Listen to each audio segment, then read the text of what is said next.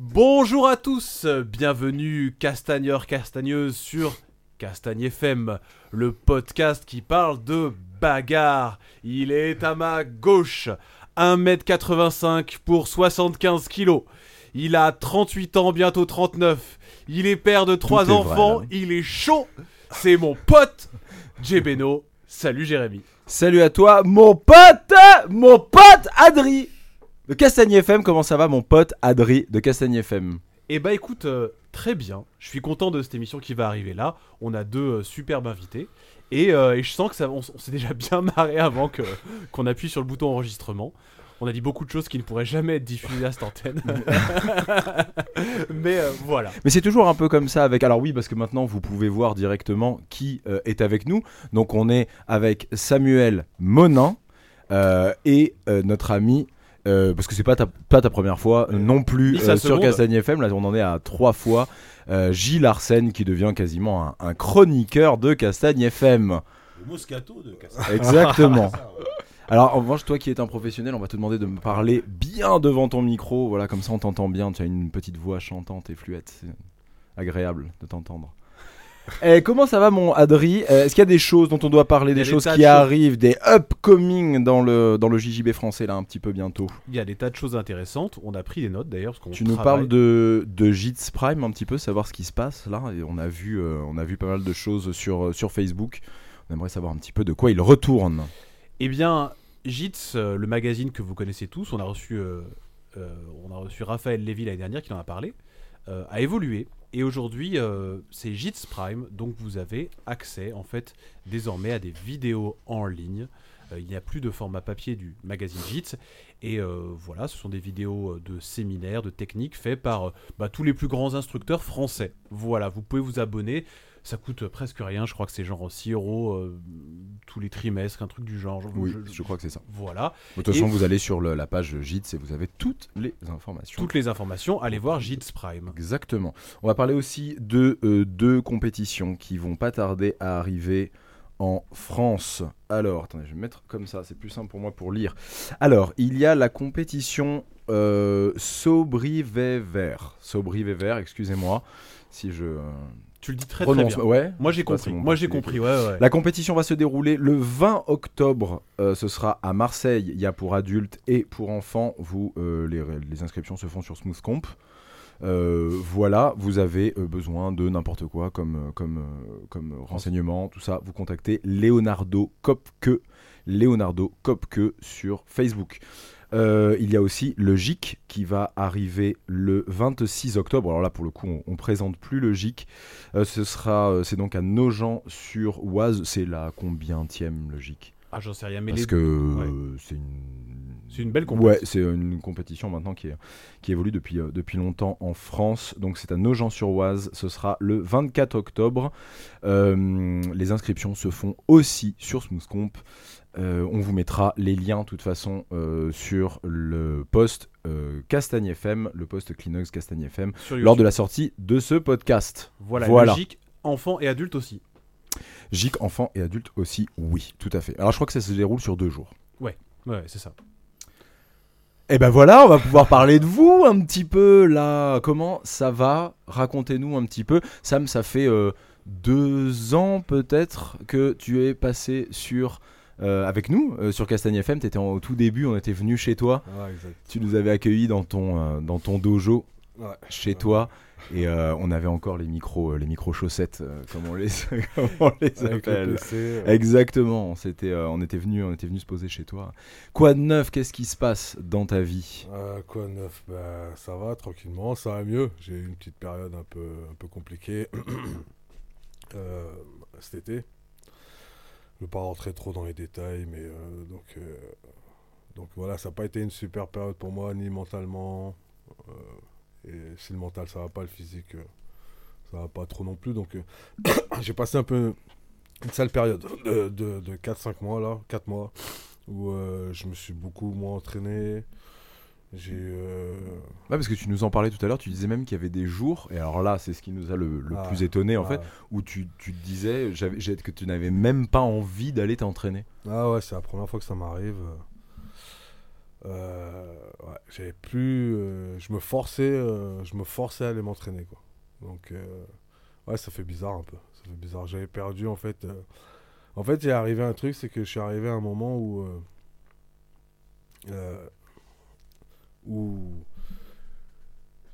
tous mes, enfin, les objectifs que j'avais étaient à peu près remplis, mais je parle au, point de vue national, au point de vue français. Et euh, en adulte à international, je voyais pas ce que je pouvais faire en fait de, de plus ou de mieux en fait. Et je me suis retrouvé en fait dans une période où, euh, où euh, j'avais un manque d'objectifs, tu vois. J'avais plus d'objectifs, tu vois. Ce qui m'a en fait entraîné dans dans dans un mal-être un peu, tu vois. Où Tu t'es retrouvé désœuvré. Ouais, pas désœuvré, mais pff, tu vois, je.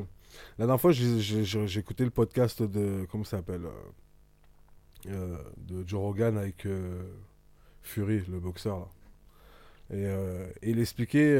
bon, lui à un autre niveau, bien sûr, mais il expliquait un peu la même chose. C'est un peu la même chose que j'ai ressenti, tu vois, avec les excès, les trucs. C'était un peu la même chose, tu vois. En fait, il avait battu Klitschko, il disait, après, et, et après ça, en fait, il, avait atteint tous ses, objectifs, tu vois, il n'avait plus rien, en fait, qui le motivait.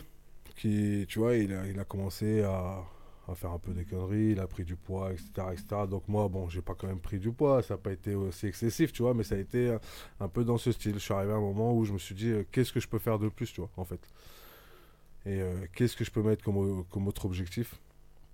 Euh, Donc voilà, puis j'avais euh, j'avais une certaine colère en moi, tu vois. On l'a vu, un un peu- gros.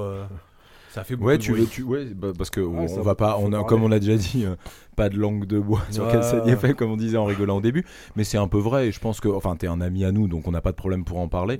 Et euh, toi, tu nous as dit que t'avais pas de problème pour parler. Qu'est-ce qui s'est passé exactement?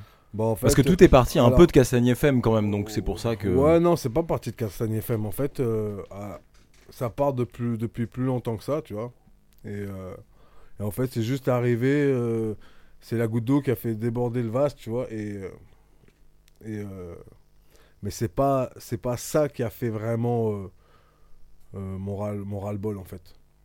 Euh, Peut-être si j'avais été dans une meilleure période de ma vie, à ce moment-là, j'aurais même pas calculé le truc. ou C'est ce qu'on s'est dit, ou hein. je- Ou je C'est l'aurais exactement ce qu'on ou je l'aurais dit autrement ou fait autrement. Je regrette, attention, je regrette rien du tout.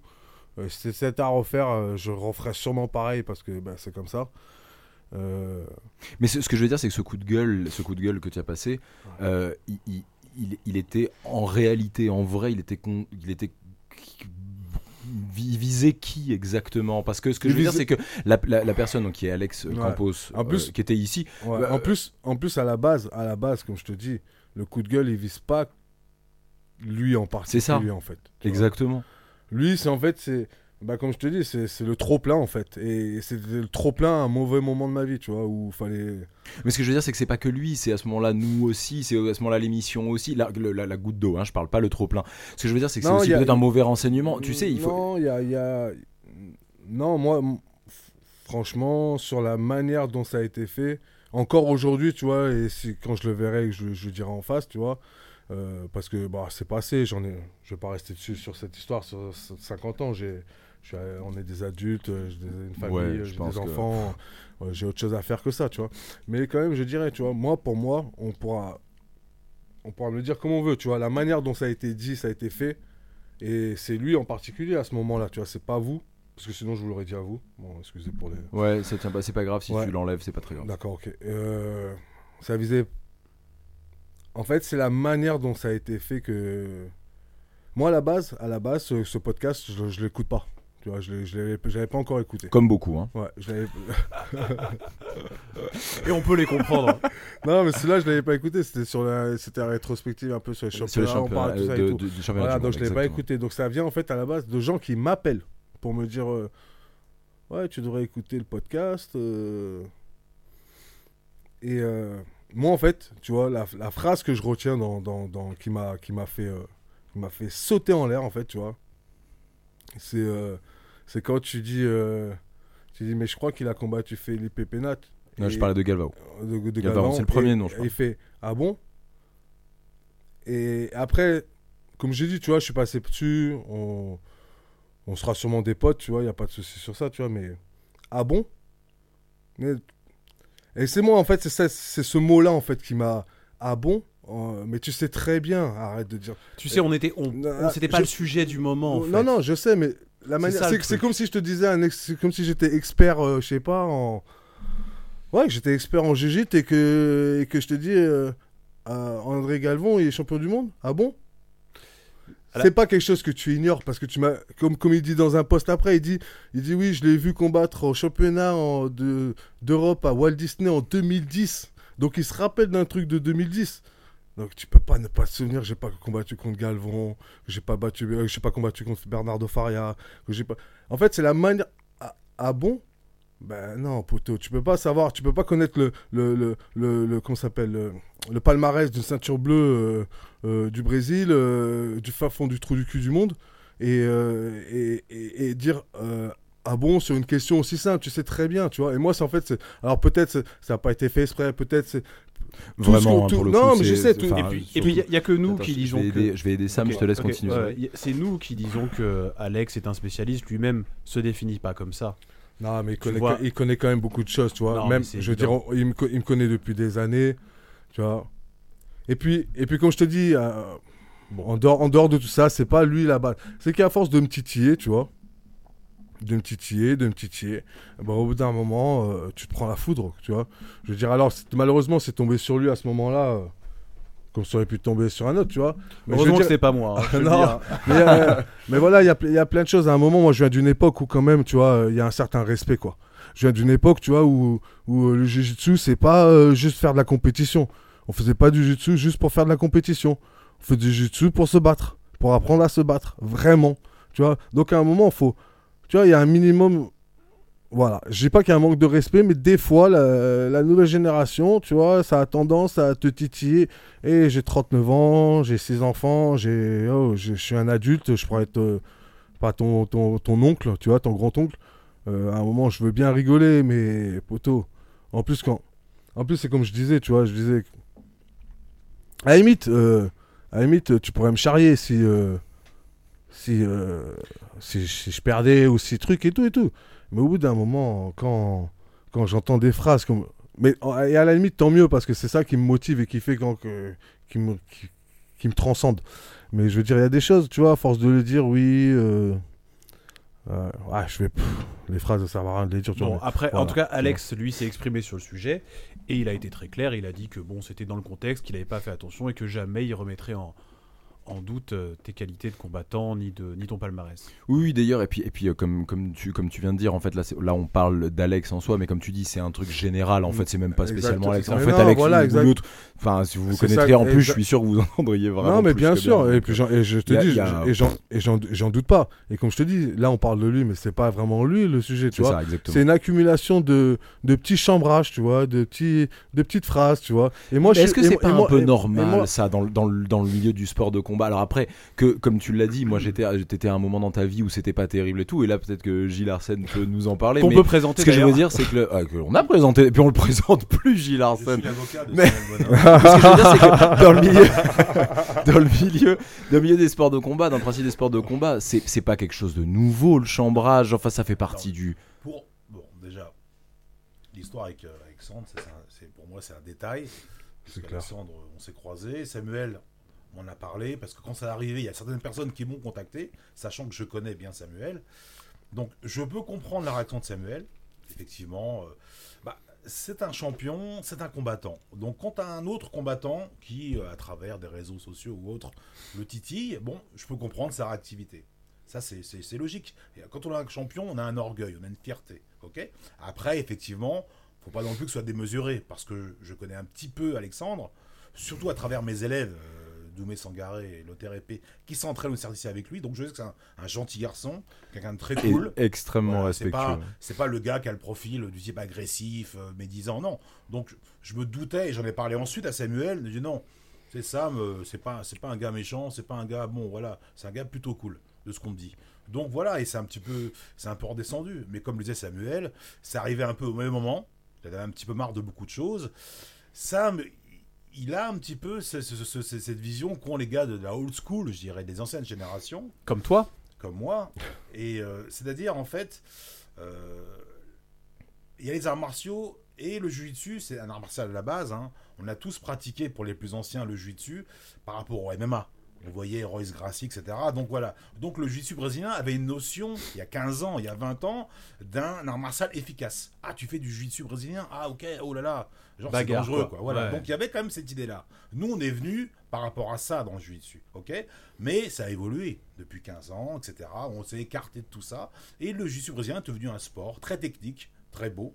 D'accord? Donc maintenant, les nouvelles générations sont des générations de sportifs. Des gens qui sont un peu écartés. Attention, ça, ça existe dans tous les arts martiaux. En karaté, en judo, etc. Maintenant, on a des sportifs.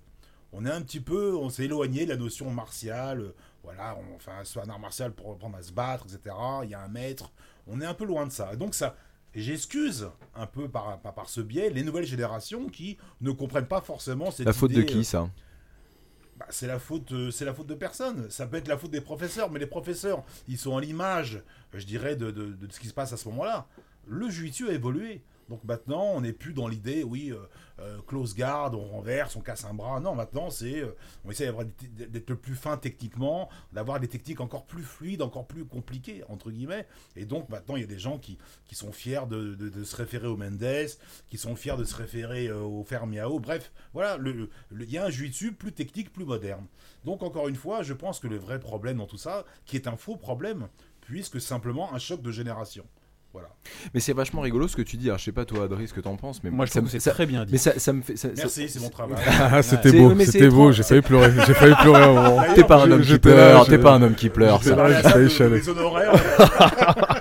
non mais sans, sans rire, il y a un truc qui est étonnant quand même, c'est que tu, tu nous dis c'est un, c'est un, c'est un art martial et, et euh, effectivement vous vous avez cette vision là du, du, du- du sport, enfin du sport, vous voyez, mais de, de l'art très à l'ancienne et tout. Et par exemple moi je vois Adri, je sais pas ce que toi t'en penses, mais moi qui suis arrivé dans le jiu-jitsu brésilien il y a pas si longtemps, euh, qui a un peu moins de 5 ans. euh, moi, j'ai la vision d'un sport hyper urbain où, euh, où euh, on salue pas son professeur euh, en tous en ligne. Alors, tu salues quand tu rentres sur le tapis, mais tous en ligne, euh, on se met comme au judo, tu vois ce que je veux dire, où tu as vraiment le, le salut, le salut martial, où tu te relèves, tu resalues encore derrière, tu sors pas comme ça des tapis. On on n'a pas cette vision-là du jiu-jitsu brésilien. Oui, oui, mais le problème, c'est que ça a beaucoup évolué parce que aller encore une fois, même maintenant, quoique ça a évolué, mais bon, aller dans les dojos au Brésil, aux États-Unis, ne saluez pas André Galvon quand vous rentrez dans sa salle. Je pense qu'il y a peut-être deux, trois qui vont se lever en disant Dis donc, garçon, t'as oublié quelque chose. Donc attention à ça. Donc, même si effectivement, là, je parle de sport, hein, de compétition, il y a eu une évolution, d'accord, technique, mais dans le comportement, l'attitude, moi, encore La fois, discipline. Voilà, ça, ça vient du professeur. hein. Et donc, je pense aussi que c'est vrai que moi, souvent, je, ça, je le dis à mes élèves, hein, quand je vois un type un petit peu arrogant, moi, je dis toujours c'est qui son prof? Voilà. Et généralement, j'ai la réponse de ce comportement. Donc, ça, c'est important. On peut être agressif. Après, c'est un- c'est une question, souvent, on en parle, moi, par rapport au MMA. Oui, un tel est comme ça, un tel fait du trash talking, un tel est gentil. Non, moi, je dis toujours, évidemment, il y a un côté business dans trash talking, parce que plus on fait de buzz, plus on, gagne d'argent. Mais il y a aussi un- une question de, de, de personne, de personnage, de, de personnalité. Donc dans le jiu-jitsu, tu as des gens agressifs, de nature, un petit peu comme ça, euh, violents. Bon, bah, on le retrouve dans leur façon d'être, de combattre, etc. D'autres plus calmes, plus techniques, bref. Ça, c'est pas très grave en soi. Mais c'est vrai que Samuel, il a, il a un petit peu ce, ce- ce regard que je peux avoir aussi. C'est vrai qu'il il- il vient un peu d'avant, donc euh, il a un regard parfois dans les compétitions. euh, bah, comme les vieux, hein. donc il, voit le comportement Un des vieux gens. con. Et puis, et puis donc dans le comportement des gens, ça le choque un petit peu. Voilà, et, et- et je, et je- je comprends tout à fait Sam, la réaction qu'il a pu avoir. Et aussi, mais je lui ai dit, hein, honnêtement, en disant, bon, je lui ai dit à Sam, c'est pas très grave, dans le sens, je comprends ta réaction, ok, ça t'a vexé, mais en même temps, Campo, c'est pas un, méga- un mauvais gars, euh, c'est pas quelqu'un de méchant qui a voulu titiller pour titiller, voilà, et c'est- un peu du sport, et puis bon, mais encore une fois, je pense même pas que c'était du sport, c'était un peu déplacé dans, dans le propos. J'ai pas senti quelque chose derrière ça, Ah en cherchant à- sûr, en cherchant à viser Sam. Non, Voilà. c'est sûr. Donc, en- bon, après, mais c'est intéressant parce qu'à travers ce problème, qui n'en est pas un, ça, ça, ça, a fait- ça a relevé quelque chose, à savoir, effectivement, bah, la plupart des, des- des- beaucoup de jeunes combattants de jiu-jitsu français, bah, elles se comportent un peu comme des footballeurs. Moi, je les appelais comme ça. hein. Comme des stars, tu veux Les dire, un, footballeurs, un peu euh, arrogant. euh, Oh merde, euh, putain, j'ai quitté ça pour. Sam connaît bien. non, Je mais, te non, mais- jure. mais, mais le problème, des- le problème des, on- on- pourquoi, pourquoi j'ai des footballeurs? C'est pas forcément un terme péjoratif, et Sam le connaît beaucoup mieux que moi. C'est que les, les footballeurs, souvent, on les critiquent. Ah, c'est des jeunes arrogants, des jeunes cons. Bah, simplement, c'est des jeunes mecs. C'est des jeunes gars. Parce qu'il faut se regarder aussi dans les, dans les, dans les miroirs. Comme on était à 20 ans. On n'était pas, je pense- à part certains cas, pas spécialement très intellectuels ou très. On Voilà. l'est toujours pas, hein, pour le coup. hein. Oui. Et, et donc voilà, donc Hein maintenant, Hein prenez quelqu'un, prenez quelqu'un de 20 ans, donnez-lui beaucoup d'argent. Et qu'est-ce qui va se passer? Ça va pas l'aider. hein, C'est exactement ce. Donc Exactement. moi j'excuse un peu les footballeurs. Donc c'est pour ça que quand je parle des footballeurs dans le jiu-jitsu, c'est c'est pour rigoler, mais c'est la nouvelle génération des jeunes compétiteurs euh, qui marchent un peu comme ça en balançant des bras. Euh, attention, euh, bon, alors qu'on sait très bien que ils vont juste faire une finale des championnats de France. Ils sont pas à Los Angeles en train de combattre face à Philippe euh, Oui, Peña. voilà. Alors ça c'est vrai, mais après on réagit aussi en fonction de son audience. Je veux dire, c'est, c'est, euh, euh, ils sont en France. Il y a un pays avec un, avec un principe établi de compétition, de choses comme ça, et c'est. bah, Alors je sais pas qui tu as en tête. Ils- ils- ils- Ah, mais- bah, et c'est eux qui en sont les champions. Jérémy, et non, non, mais euh, Jérémy, c'est pas, c'est pas une critique. Là, là, simplement, je parle de, de de- donc, moi, ça me dérange pas. D'accord. fasse Ça. Ok. Moi, ça me dérange pas du tout. Ah, c'est pas une critique. Ok, Bon. ok. Voilà. C'est un clash des générations. Ben, Certains viennent du côté Oui, bagarre, d'autres sont le- issus du sport. Le problème, c'est la vision qu'on a. Il n'y a pas vraiment de clash. C'est la vision que nous, on a. Oui, c'est pas un problème de clash, c'est un problème de différence. C'est ça, c'est ça. Un. Moi, c'est mes propres élèves qui m'ont appris ça. Vas-y. Mes propres élèves. À savoir qu'effectivement, bon, moi, je suis euh, Gilles Arsène, je suis un peu old school, un peu à l'ancienne. Moi, j'ai, moi, j'ai pas. et Bon, on rigole beaucoup ensemble, mais c'est vrai que moi, euh, voilà, et moi, il y a 20 ans dans le jiu-jitsu, j'ai pas forcément de bonne réputation. J'étais quelqu'un d'un peu énervé, euh, qui disait facilement ce qu'il pensait, qui s'embrouillait facilement. C'est la vérité. Donc, quand je parle de ça, je parle aussi de moi. J'étais comme ça. C'est ça que Sanderbal s'en souvient très bien. J'avais ce côté un peu bagarreur dans le jiu-jitsu. Attention, là, à chaque fois, je vous dis, oui, moi, je suis un mec humble. Mais moi, à l'époque, j'étais Ça, pas on sait humble, que tu hein. mens, ça. Non mais je- c'est vrai. euh, bon, je- Commence à te connaître rigolé, maintenant, mais à l'époque, j'étais pas très humble. hein. Et je gagnais des compétitions. J'ai battu des Français connus maintenant qui sont professeurs. On ne citerai pas les noms. Et souvent par soumission d'ailleurs. Donc euh, même si maintenant je me tourne un peu en dérision, justement, c'est pour un peu casser tout ça. Mais euh, c'est normal. J'étais 25 ans, j'étais un con. je Et que chaud j'étais plus fort. Voilà, j'étais nerveux. Ça, c'était ma personnalité. Hmm. J'ai aussi fait du MMA par rapport à ça. Donc c'est comme ça. Maintenant, j'ai vieilli, je réfléchis. Donc, quand je vois mes propres élèves qui, issus de cette génération-là, et malgré mon enseignement, ont tendance un peu à se comporter comme des footballeurs, on dira, en fait, j'ai accepté. Parce que je me suis dit, qu'est-ce que je peux y faire? Je vais pas les obliger à leur dire, ouais, ous, salut, ouais, machin. Bon, j'ai viré des élèves, même dégradés. Hein. Ça me dérange pas. Ça, par contre, j'ai cette réputation. Je vire tout le monde. Ça, c'est pas Moi, c'est pas le grade qui protège les gens. Moi, c'est l'attitude. Mais j'ai, encore une fois, sur certains cas, bon, j'ai fait, ok, j'ai accepté l'idée que, bon, bah, c'est comme ça, les gars, euh, tu peux pas leur, ça reste du loisir, ça reste du sport. Tu peux pas les, les obliger à être comme tu voudrais. Ils ont autre chose à faire dans la vie. Oui, parce qu'il y a un truc quand même, c'est que vous deux, finalement, euh, que ce soit toi, Gilles, ou toi, Sam, vous n'êtes pas dans le loisir, en fait. C'est votre métier. Enfin, vous en vivez du jiu-jitsu brésilien. C'est difficile de se. on de- essaye, on essaye. Non, mais, bah oui, bah- de ça. Non, mais. J'ai un peu froid en ce moment. je- je- L'hiver arrive. Ouais, ouais. L'hiver arrive. Ah, Vous avez des Tiens, il est beau c'est ton pull. Faut demander à Manu. hein. On vous a expliqué, c'est Manu maintenant. Bon, Il Manu. gère tout ça. c'est-. D'ailleurs, maintenant que vous voyez, nous on s'amuse, lui il bosse. Je Hein ne ferai aucune publicité sur leurs produits à l'avenir. aucune. Non, mais c'est- c'est- vous en parlerez mieux que personne. C'est pas simple d'en vivre du jiu-jitsu brésilien. Donc, en quelque part, vous- toute votre réflexion autour de euh, bah, ne pas se prendre la tête et ne prendre que le côté sérieux, euh, c'est hyper logique. Enfin, je veux dire, vous pouvez pas avoir le côté euh, amusement et le côté. Jérémy, la Si, nuance, c'est si, que si. La nuance, c'est que à notre époque, voilà, c'est vrai que on dit toujours c'était mieux avant. Ça, c'est une espèce de réflexe nostalgique que tout le monde a. C'est jamais mieux avant. On a une idée, on a un souvenir d'avant, mais c'est comme ça, c'était avant, c'est tout. Bon. Avant, par contre, la petite différence, c'est que comme on n'avait pas forcément le niveau que les, les gens ont maintenant, techniquement, on est obligé, pouvait pas se prendre au sérieux parce qu'on n'était pas bon simplement. On allait dans les compétitions, on, allait à, la banque faire des prêts parce qu'on n'était pas riche, d'accord? Aller travailler en sécu la nuit pour aller se payer un billet pour Rio. Et on était content de s'entraîner dans les académies, de se faire casser la gueule en compétition. On vient de cette époque-là. Donc, une époque, on ne peut pas se la raconter. Donc maintenant, c'est vrai que les élèves ont un vrai niveau technique.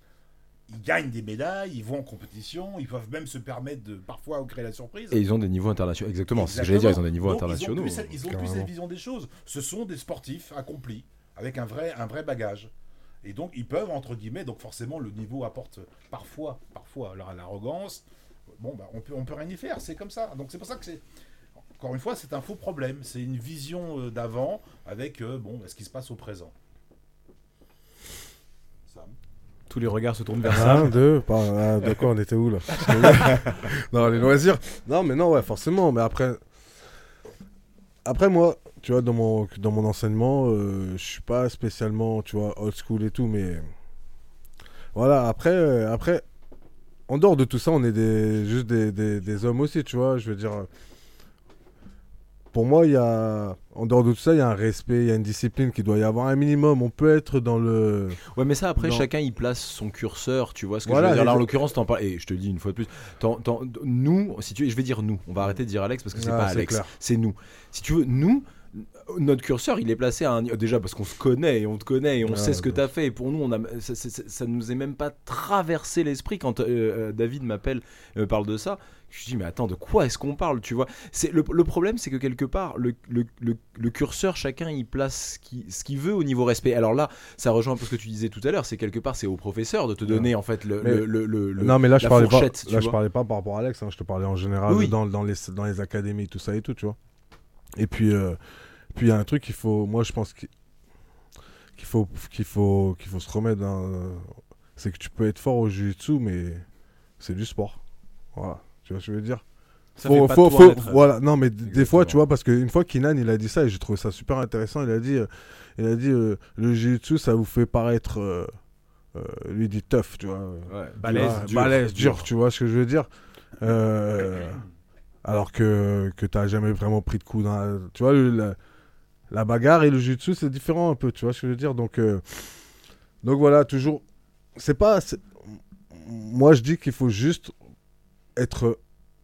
Se remettre en- question, être un peu humble, tu vois. Tous, moi le premier, n'importe qui. hein. Mais tu vois, dans le sens où si on fait un sport, pour moi, c'est encore différent de la boxe ou du MMA, tu vois, où tu prends des coups dans la gueule vraiment, où, euh, où, euh, où quand tu sors de l'entraînement, t'as vraiment mal. Tu vois ce que je veux dire? Ah ouais, tu, tu trouves que t'as pas assez, enfin que c'est beaucoup plus dur à encaisser de la boxe, de la boxe taille, du MMA. Ah bah oui. Pourquoi Non tu mais c'est indéniable. ah bah oui, rien, largement. Largement. Là, là, là, là, t'es plus dans un sport, là, tu te bats. Là, c'est la, la, la boxe, c'est de la bagarre. C'est vraiment. C'est plus un sport. C'est, tu prends des coups dans la gueule, tu vois, t'es plus dans. Il y a plus, y a quand plus même. non, bah oui, parce que tout, on appelle ça un sport. Mais pour moi, on n'est plus dans le sport. Une activité sportive, c'est se faire plaisir. Le jiu-jitsu brésilien, pourquoi les gens ils aiment beaucoup aussi Pourquoi ça attire beaucoup de monde Et tant mieux, parce, Parce que, que, tu c'est la ressors. bagarre où il n'y a pas de risque. Voilà. Je suis d'accord. Tu ressors, t'as pas pris de coup dans la gueule. Ouais. Tu peux rentrer chez toi, t'es bien, truc et tout. Quand tu fais de la boxe taille ou de l'anglaise ou quoi, tu rentres chez toi, des fois t'as le nez en sang, euh, t'as le nez de travers ou t'as pris un coup de tibia dans la cuisse, t'as du mal à marcher. euh, c'est différent, tu vois ce que je veux dire? Là, on est, on est, pour moi, on est, c'est encore, c'est un sport, tu vois, c'est un sport. Donc, faut, voilà, faut, relativiser les choses et, capter que même si on est très fort, comme les nouveaux jeunes qui arrivent que je vois, ils sont, euh, il y, a- des monstres que je vois arriver là en France, et tant mieux. Mais il faut relativiser, tu vois. C'est un sport. C'est-à-dire, c'est comme si j'étais fort au, basket ou au foot. C'est du sport. Et ben, le brésilien, pour moi, ça. Alors oui, bien sûr, ça t'amène quand même des bases de combat. Bien sûr, ça t'amène des bases de combat. Mais c'est pas du MMA encore. Je veux dire? Ouais, c'est Kenji aussi. Avec, j'en, parlais avec lui et qui m'expliquait exactement ça. Il me disait en fait, il y en a plein. Bon, le- Kenji qui a fait 3-4 combats en MMA quand même. euh, et qui me disait que bah, on, on- on se prend tous un petit peu la tête dans le jiu-jitsu brésilien. Ah ouais, mais comme ça, c'est le plus efficace. C'est un sport de Ah. combat. Je fais un sport de combat. Il me dit, mais il me dit, vous, les gens se rendent pas compte de ce que c'est que le MMA en fait. C'est ça. Dit, le MMA, c'est pas pour tout le monde. Le jiu-jitsu brésilien, techniquement, c'est pour tout le monde. Le MMA, c'est pas pour tout le monde. Il le dit. Il dit, et pourtant, moi, j'y suis pas. Il a dit, il a essayé de ça machin. Mais c'est. Mais il dit même pour moi qui en ai fait et tout, c'est dur. Attends Jérémy, on a, dur. on a le plus grand journaliste sportif de MMA de France avec nous, Tu connais quoi, toi Gilles? Arsène. Qu'est-ce que vous en pensez? Je suis pas le plus grand journaliste. hein. Il y a Antoine Simon, mais c'est tout. Vu les critiques que j'essuie parfois sur les réseaux Qu'est-ce qui se passe? C'est vrai, tu lui Attends, parlais de ça, raconte-nous c'est ça. vrai tout à l'heure. Raconte-nous ça. Ah non, mais là. euh, Qu'est-ce qu'ils te à chaque disent? fois que je fais une émission, euh, ah, j'ai t'es une merde. ah, j'y ai droit à chaque fois. C'est tes hein. potes qui te disent Ah ça? Non, non, des mecs que je connais pas. Quoi? Et, et si tu savais T'es que une genre, merde, euh, t'es genre, une ouais, merde. ça, je prie en leur disant écoute-moi, tu sais pas, c'est quoi, je vais te donner une adresse, tu vas venir, tu vas venir. et je pense que Mais avec pourquoi toi, on- je vais faire mieux qu'avec Sakuraba. Mais pourquoi Qui dit ça Non, mais bon, tu sais, c'est un peu ça les médias. hein. C'est que dès qu'on voit ta gueule à la télé, forcément, on peut pas plaire à tout le monde non plus. Bah Et ouais. c'est très euh, rigolo, Et puis, que non, mais ce qui m'emmerde, c'est que, en plus, j'essaye de faire un effort sur les analyses, quoi. J'essaie de pas trop être mauvais. Mais non, t'as encore des mecs, ouais, c'est pas bon. Mais qu'est-ce qu'ils ont, qu'est-ce qu'ils ont à te reprocher? C'est t'as des défaites, t'as, t'as des fêtes? On va parler de ta Ah défaite. oui, ça, T'as des fêtes passées? toute ma vie, on en parlera. Mais c'est ce que j'allais dire. C'est quoi qu'on te reproche? Ou, tes, tes défauts journalistiques? Non, non, c'est. bah, euh, bon, les défauts journalistiques, pas trop, quoi. Bon, euh, généralement, j'ai regardé les profils, c'est un peu des mecs de 18 ans. Parce que sinon, fais-leur En fait, écouter j'ai- Cassagne FM, ils vont comprendre. hein, je Non, pense non, que c'est non, des bon. faux. Mais moi, mais moi, ça me saoule avec le Pride, tu vois, c'est un truc. euh, Mais, on dirait que les gens. Ils ont disent ça quoi en- que t'es moche mais euh, c'était il y a, il y a, il y a Oui, 25 mais ans. bon, ouais, t'as pas été bon. Oui, je n'ai pas été bon. mais je vous promets qu'avec vous, je serai meilleur. Même, maintenant, je vous promets. Largement meilleur, quoi. Tu reçois aujourd'hui des critiques Ah ouais de gens qui te disent t'as été nul contre c'est ça. Sakuraba. Je leur dis oui, c'est vrai, j'ai été nul, c'est vrai, j'ai pas été bon. Bon, je pense pas qu'à l'époque, beaucoup de Français auraient fait mieux non plus. Ça, c'est- ça- ça, Mais ça, c'est- t'as toujours été honnête, tu nous l'avais déjà, dit. Déjà, est-ce qu'il y, en a- est-ce qu'il y en a beaucoup qui seraient allés déjà?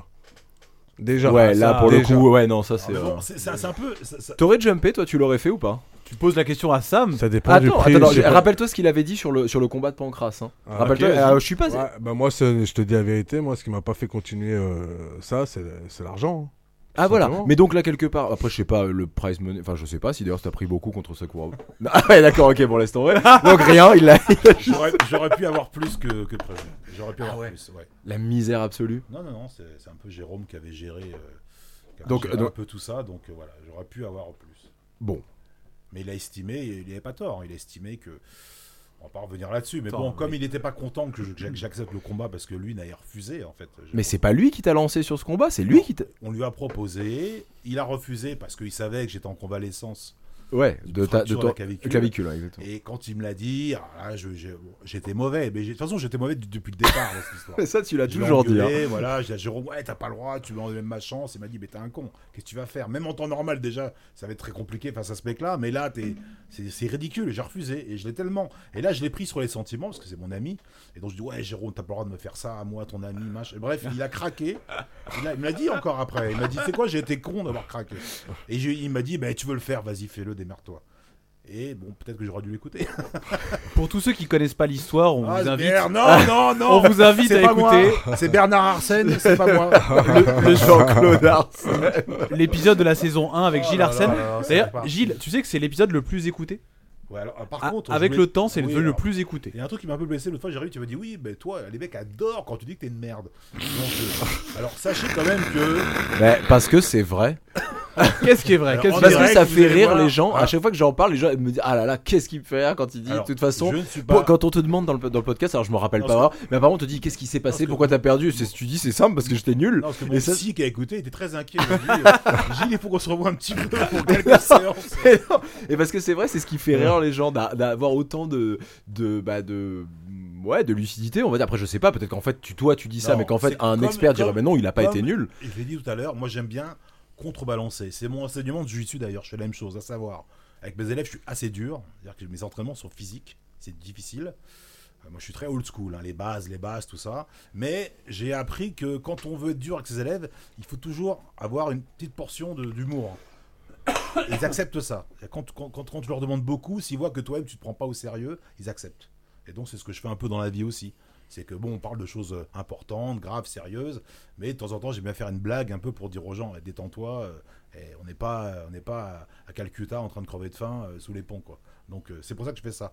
Donc me concernant sportivement, bah bon, j'ai pas, pas fait des, bon, j'ai, été champion de France, champion d'Europe et JF, euh, j'ai trois médailles mondiales en master en ceinture noire. Bon, ça vaut ce que ça vaut, hein, c'est les vieux, c'est les masters, mais faut, comme je le dis, il faut y aller, il faut gagner aussi.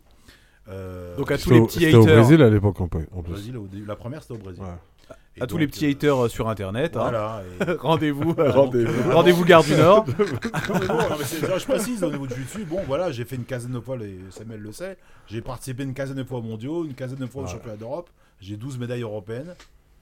Alors parfois, Eh. ça des médailles au chocolat, c'est vrai, oui, comme beaucoup de Français d'ailleurs. Bon, On ne citera mais pas les noms, Parfois, ça hein. a été au chocolat, voilà. Et, euh, et j'étais un, l'un des premiers Français à battre euh, les Brésiliens. C'était la Coupe d'Europe de Robin Gracie en 2000. Voilà, Gracie Barra que j'ai battu. Voilà, donc à l'époque, ça a fait un petit peu euh, son effet. C'était un peu comme battre un Thaïlandais euh, en boxe thaï. Donc euh, non, j'ai fait deux, trois petites choses en jiu-jitsu. Mais euh, moi, je, laisse sans problème euh, bah, les gens d'après moi. Samuel, c'était la génération d'après moi, qui a fait des choses encore plus grandes. Les, jeunes de maintenant que je suis, euh, Renamed Bush, etc. Bon, c'est des gens que je suis parce que je suis vraiment fier d'eux. Parce que euh, c'est bah, c'est un peu notre héritage. hein. Donc quand on les voit au, au plus haut niveau mondialement faire des résultats, c'est extraordinaire. Donc voilà, moi, c'est ma fierté. Donc j'ai servi directement ou indirectement à ça. Ouais, tu te, tu te vois pas, tu te définis pas comme champion, mais plus comme papa un petit peu quoi. Ah oui, mais moi j'étais champion, j'étais un, des champions de mon époque, on va dire ça. Mais nous, à une époque, on n'était pas des champions, euh, des grands champions comme maintenant. Ça va, on était un peu des champions de circonstances. On arrivait à gagner parfois des médailles dans des compétitions. On gagnait des médailles surtout entre nous, hein, les compétitions euh, européennes, nationales. Mais c'est vrai que dès qu'on partait à l'étranger, encore une fois, si on passait un tour ou deux, c'était exceptionnel. Bah, tu vois, c'est cette honnêteté-là que les gens aiment. Donc, il y a pas à te. Tu vois, alors là, on, on- on extrapole en disant, ah, j'ai- t'as dit que t'étais une merde. Mais c'est pas vrai, c'est pas ça. Non, mais mais- être au- aussi honnête, c'est quand même vachement bien. C'est pas tout. Et crois-moi, hein, c'est pas tout le monde. hein, Et- façon, après, les gens, je m'en fiche un peu aussi de ce qu'ils pensent, dans, dans le sens, euh, chacun pense ce qu'il veut. Moi, j'ai cette honnêteté-là, je suis pas parfait. Euh, et puis bon, encore une fois, faut pas se prendre au sérieux, quoi. On, on gagne rien Comme dans le Sam, c'est un sport. hein. On gagne rien dans le jiu-jitsu. Les gens savent lire entre les lignes aussi. Tu sais, il y a un truc où ton histoire avec Sakuraba, t'aurais pu la raconter d'une façon euh, grandiloquente, extraordinaire, en te mettant en avant et en étant un mec euh, Non, mais- génial. T'as choisi, t'as mais- choisi de la raconter de façon drôle. Mais les gens, ils lisent entre les lignes, ils savent que le mec, en fait. avec euh, Sakuraba, je- encore une fois, je peux comprendre les gens. Ils se rendent pas compte. Euh, parce que en- ça a été. Moi, j'ai eu une dépression, j'en ai fait une sacrée après. après Ouais, c'est ce que tu nous disais pendant le podcast. la hein. tête, hein. Les gens ne se rendent pas compte des, des dégâts que ça a fait. Ah ouais. J'ai fait une connerie, j'ai été mauvais. Donc la première personne à savoir, c'est moi. Donc maintenant, se relever de ça. Parce que dans ces cas-là, tu vas te pendre dans un coin, et puis les gens, c'est ce qu'ils pensent. Oh, le mec, il était nul, t'as vu la honte, vas-y, va crever. Et les Ils se gens, rendent ils même veulent- pas- ils- ils se- ils se rendent même pas compte euh, qui c'est Sakuraba à ce moment-là, quoi. Ouais, Ou même ce que c'est que d'y aller. Enfin, Ah, mais c'est Sakuraba, il a cassé, il a cassé l'épaule à Renzo Gracie euh, deux, trois combats avant. Alors, que de monter sur merde. le ring, c'est Comme une merde. Le problème, c'est que c'est vrai que. mais- je peux comprendre les gens aussi. Encore une fois, quand on est professionnel, quand on est payé comme ça, on s'expose. Donc faut assumer. Alors quand Ouais. on gagne, moi quand j'ai gagné à Bercy, je le rappelle quand même aux gens, hein, Kenji Arai, un gars qui a 30 combats euh, ou 40 à son actif, maintenant. euh, bon bah voilà, c'était inattendu. euh, Il y avait 15 000 personnes. euh, Il y a eu un chaos avec Anthony Rea qui a gagné aussi. C'était une surprise, d'accord? Et donc euh, on était heureux là, parce qu'on était quand même devant, euh, devant tout le parterre du désert martiaux français, des victoires un peu euh, hallucinantes. Là, on était fiers de nous. Là, j'ai pas eu le sentiment que j'étais une merde à ce moment-là. Donc voilà, donc j'ai gagné trois tournois mixtes. J'étais invaincu dans les tournois mixtes à l'époque du Kempo, avant le Pancras. Bon, à ce moment-là, les mecs ils pensaient pas que j'étais un guignol. Donc c'est pour ça que quand t'as des types qui viennent et qui te réduisent ta carrière à un combat, bon, effectivement, c'est ce- c'est celui-là, fallait pas se Attends, ils sont où ces gens-là Dis-nous, ils sont sur Ah, ils sont Twitter? partout, hein. Ils sont où? Ils sont Ils sont. YouTube, on va les trouver. Il y en a un Non, sous mais la bon. table. non, mais moi, ça me dérange pas les critiques. Mais bon, quand les mecs, ouais, ah, t'es nul, t'as vu comment t'es Ah, nul. chiant. là. Je sais que j'étais nul, les gars. Mais bon, vous savez, j'ai fait des trucs pas mauvais à côté, quoi. Bon, mais les gens se réduisent à ça. Ah, mais tu t'as raison. Dès mais tu sais, dès que t'es exposé. euh, sais, rien que nous, un Castagnier FM aujourd'hui. euh, Mais c'est comme on joue dessus, tu sais, c'est pareil. Je peux comprendre. Le- Voilà, moi, moi, encore une fois, je l'ai expliqué en début de programme. Et ça, c'est aussi important par rapport à Samuel, parce que j'essaye de l'amener à réfléchir. Et je pense que Samuel m'écoute. Parce que. Parce que Vous vous fait- connaissez, vous vous connaissez depuis longtemps Voilà, Ouais, depuis 15, très plus de longtemps. 15 ans. ouais. Mais Sam, c'était l'élève de David Jorsetti, qui est mon collègue, Ouais. euh, mon binôme, moi je dirais presque. Voilà. Et donc Sam, moi j'avais Michael Camara, euh, qui avait un peu le profil de Sam euh, dans les mots des compétitions. hein. Et bref, et donc c'est vrai que, en fait, on, se côtoyait sans se connaître. C'était l'élève de David, David il m'en parlait, comme moi je parlais de mon élève à Michael, Michael, à, David, et Pierre Rémy d'ailleurs, mes deux meilleurs élèves de l'époque. Bref, on se parlait de nos meilleurs élèves en fait, qui allaient en compétition. Et c'est vrai que Sam, il avait un gros gros potentiel. David est très très fier de lui. Et, voilà, donc euh, j'ai toujours. Et, ça, c'est beau chez Sam. Il a ce respect que beaucoup de gens dans le jiu n'ont pas, hein, attention. hein. Il a ce respect de se dire bah, j'ai Arsène quand même, euh, c'est un des premiers, il faut un peu le respecter quand même, tu vois. C'est au-delà du grade. C'est pas une question de grade. C'est que Sam a, vu, lui, ce qu'on a pu accomplir, nous, à l'époque. C'est ce que j'allais dire, c'est qu'il est là grâce à ton travail Bah, aussi, en fait. À Oui, toi. bah, il, a, il a cette vision. Maintenant, quand je les types de jiu-jitsu qui me respectent pas ou qui me disent oh, c'est qui ce mec-là? Moi, ça me dérange pas. T'as le droit de pas me connaître. Un mec à 20 ans, il me connaît pas. Pour être mon fils. Tu vois? Bon, euh, moi ça me dérange pas. Jits Magazine, euh, les mecs, euh, en 15 magazines, les mecs, ils, ils, ont placé, mon nom, une photo. Bon, ça me dérange pas. Peut-être qu'ils ont des griefs contre moi. mais encore une fois, tu sais, moi à l'époque, quand je commentais à Rio, il y en a qui découvraient qu'ils avaient une bite, tu vois. Donc, c'est pas un problème. Tu sais, ch- ch- chacun son époque. Mais, si, mais moi, par contre, j'ai le re- c'est ça le dessus j'ai le respect des anciens.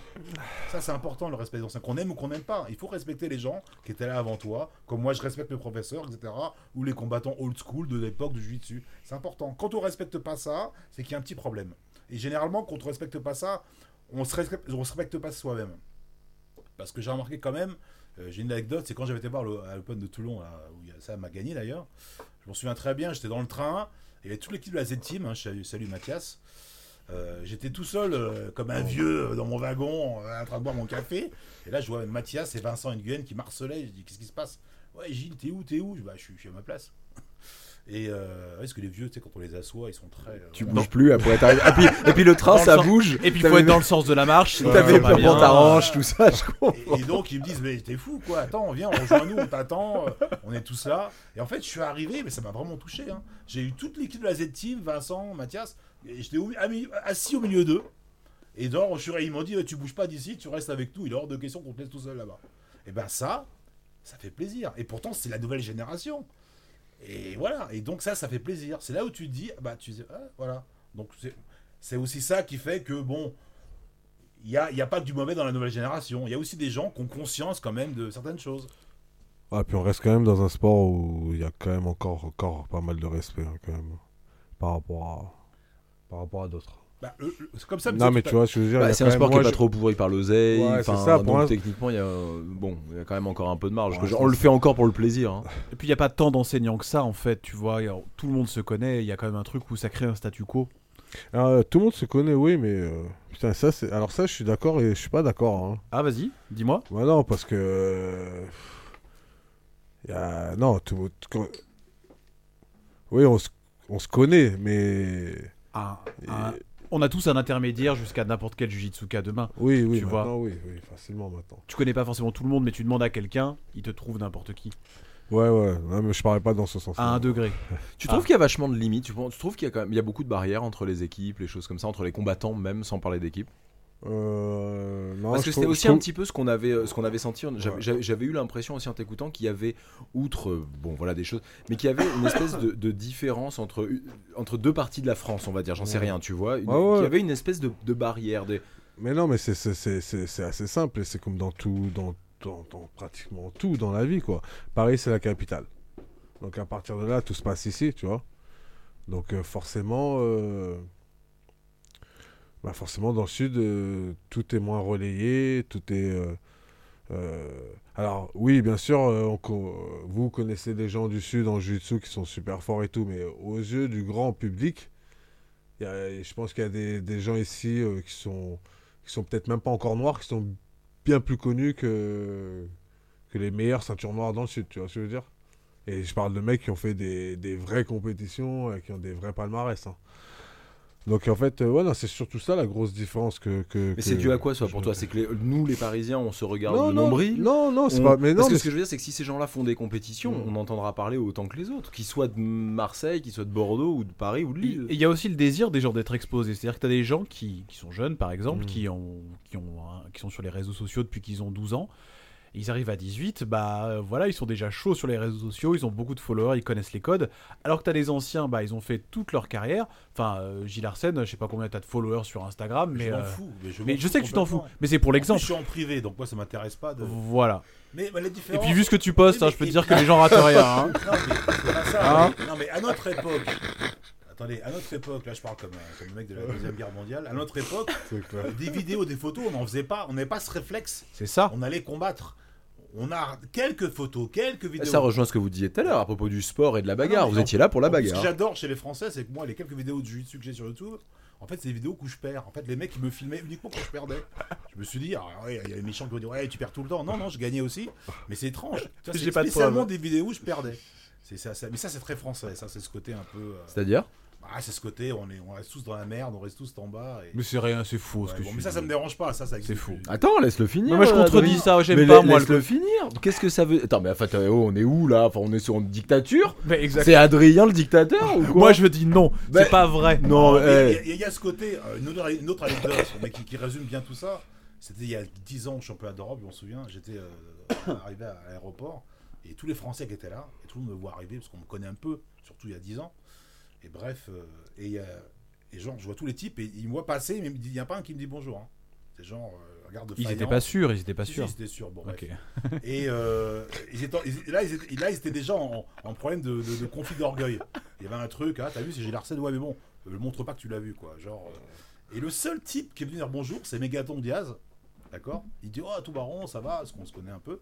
On commence à discuter et tout. En fait, le seul mec qui est venu, c'est un Brésilien. et tous ces cons français qui étaient là. Et là, et là, bon, pour être Ça fait méchant, plaisir mais- d'entendre ça. Non, euh, non, ou mais on va, on va s'expliquer dehors. Tu vas voir les prochains commentaires. Mais- Tu vas voir les prochains commentaires Twitter. Non, mais Je vais créer Non, des mais- comptes trolls, mon pote. Le, Ouais, truc, c'est ça, c'est que euh, il y, a- il y a des compétitions où quand- et quand tu combats, tous les Français ils disent pourvu qu'ils perdent, pourvu qu'ils perdent. Mais non, c'est pas vrai. Ça- Gilles, c'est mais faux. attention, C'est faux ce que chose- tu dis. La chose positive. Attends, attends, attends, attends. Parce que eux, là, ces deux-là, là, ils ont vraiment été combattre. Eux, ils, ils- ils peuvent te dire si c'est vrai ou pas, ça. Sam, tu peux aussi nous répondre. Toi, t'en sais rien. Peut-être que peut-être qu'il a raison. Qu'est-ce que t'en sais, toi? Que toi, Moi, tu te le dises pas, c'est Moi- quelque chose, mais peut-être que ça, il va te dire, ouais, moi, j'ai entendu des Français qui, euh, quand t'as combattu contre je sais pas qui, Mhm. euh, qui, ont- qui ont dit, ah, de toute façon, Sam, il n'y arrivera jamais, tout. T'en sais rien T'en sais Ouais, non, rien. mais ça c'est sûr, de toute manière. Ça, Moi, j'étais au, j'étais au championnat européen. J'ai vu euh, tous les Français derrière les Français. Oui, bah C'est ça que j'ai vu. Mais Ça, moi, c'est bah, nouveau. bah, Ça, c'est ce que je voulais. C'est votre génération, vous te êtes dire. méchants. Non, non, c'est ce que je voulais te dire. C'est tout. C'est que On est des cons. Voilà, c'est vous le problème. On C'est est vous. Nous, la nouvelle génération. Voilà, on- donc on va couper, ça va très très mal finir. On va juste déplacer Ficasse, on va déplacer. Tu prends Sam, Euh, je prends Gilles. Sur un malentendu. Eh, non, mais, non, mais justement, là, là j'illustrais avant. Ouais, c'est Voilà. ça. Et c'est vrai que maintenant, il y a un truc qui, qui est, qui est super. C'est pas que je parlais des Az- l'Azétime tout à l'heure. c'est vrai que maintenant, il y a une nouveauté. C'est que là, comme on, on commence à avoir des gens de niveau, il y, a- il y a un rassemblement qui se fait où on, on commence vraiment à. bah, c'est l'inverse. Alors qu'avant, mais avant pourquoi? Parce que on est, tout, le- tout le monde était un petit peu en concurrence dans la merde en fait. Donc il y a- dès qu'il y en a un qui sortait un petit peu du ah non non non reste avec nous. Voilà, on avait peur qu'il y en ait un qui se démarque. Alors que maintenant tout le monde s'est démarqué et donc euh, on est vraiment Puis, derrière. puis de toute façon, même au Brésil, c'était comme ça. hein. T'étais dans une, dans une académie, t'allais pas dans une autre académie t'entraîner. hein. Ah général. oui, ça c'est C'était interdit. Il y a- il y a- et ce truc-là de pas. interdit. de- toi, C'était toi, interdit. Non, mais ce que je veux dire, c'est qu'en compétition internationale, tu aurais pas pu aller euh, encourager quelqu'un d'une autre académie qui serait Non, mais- français Non, non, je te, non, non, non, euh, je te parle. Parce que le- Par, par rapport au Brésil, comment ça se passait avant Par exemple, moi j'étais chez Carson Gracie. Je m'entraînais chez Carson. ça, va pas Euh, être, ça va pas être rigolo. pour Non, c'est sympa chez Carson. franchement, c'est les meilleures années de Jiu-Jitsu. J'en avais parlé vite fait dans, Mm. avec Ouais. Gilles sur Karaté Bushido. J'ai été à Barra euh, sans critiquer, mais bon, à Barra, c'est bien pour aller combattre le soir à 19h parce que tu as toutes les meilleures ceintures noires et tu as 60 mecs sur le tatami. Mais après, pour les cours, j'ai trouvé ça hyper, euh, hyper euh, simple. C'était vraiment simple. Alors que Carson, c'est plus petit, plus restreint et de suite, ils te prennent en main et. Les trucs. Mais à l'époque, c'était tu t'entraînais chez Carson, tu pouvais pas être entraîné euh, ailleurs. Et quand, et quand tu allais combattre, euh, euh, Carson Gracie, ils restaient ensemble, Barra, ils restaient ensemble, chaque académie, c'était vraiment distinct, ça se mélangeait vraiment pas trop. Le truc de que maintenant tu les vois un peu, même les, les, les meilleurs s'entraîner ensemble. Tu vois, Leandrolo s'entraîner avec Pena, s'entraîner avec truc et tout. Avant, ça, ça n'existait pas. Ça n'existait pas. Chaque ad- académie, restait, Roger Gracie s'entraînait avec les mecs de Barra. Il s'entraînait pas, et tu l'aurais jamais vu s'entraîner avec n'importe qui d'autre. À l'époque, c'était comme ça. Donc, forcément, en France, avant, c'est, ben, on reproduisait ce qui se passait au Brésil, puisque. on- et c'est sûr qu'avant, les académies, ça se mélangeait plus. Mais je suis d'accord avec euh, Gilles et Adrien, c'est que moi, pour l'avoir vu euh, ces dernières années, j'ai trouvé que justement, il y avait vraiment euh, un engouement derrière les Français, entre Français. Et euh, moi, j'ai trouvé ça super. hein. Le championnat d'Europe, euh, le dernier, là, j'ai trouvé ça vraiment, vraiment bien. euh, que Mako, quand il a gagné, euh, je j'ai vu toute la tribune content. Chaque- Moi, quand j'ai combattu, il y a des mecs qui t'encouragent, tu les connais même pas d'où ils et tout et tout. Non, non, c'est génial, c'est génial. Je trouve que ça a grave changé sur ça et c'est plutôt, plutôt pas mal. En, par- en parlant de ça, tu disais donc dans une, pareil, une des vidéos que tu voulais arrêter la compétition. Non, mais en fait, c'est pas que je veux arrêter la compétition, c'est que. euh, Parce que quand on parle comme ça, on a l'impression que ça te. Enfin, tu. T'as vraiment envie d'arrêter la compétition? Non, non, pas du tout. J'ai pas du tout envie d'arrêter la compétition. Mais à un moment, j'arrive à un moment où j'ai fait euh, 17 ans de ça, tu vois. Donc j'ai la chance d'être sponsorisé à des moments, des trucs et tout. Mais j'ai quand même beaucoup, beaucoup investi, tu vois. Et j'ai quand même euh, six enfants. Euh, moi, quand je prends. un- Et en plus, j'ai habité dans le sud, tu vois. Donc euh, pour prendre un billet. De suite, les billets d'avion, c'est plus cher. Tout est plus cher, en fait, tout simplement. Et euh, je veux dire, moi, euh, mettre. euh, euh, 500 euros euh, dans un voyage, euh, tu vois, pour un championnat de France euh, au milieu du mois, non, je suis désolé, je préfère aller faire les courses pour mes enfants, tu vois.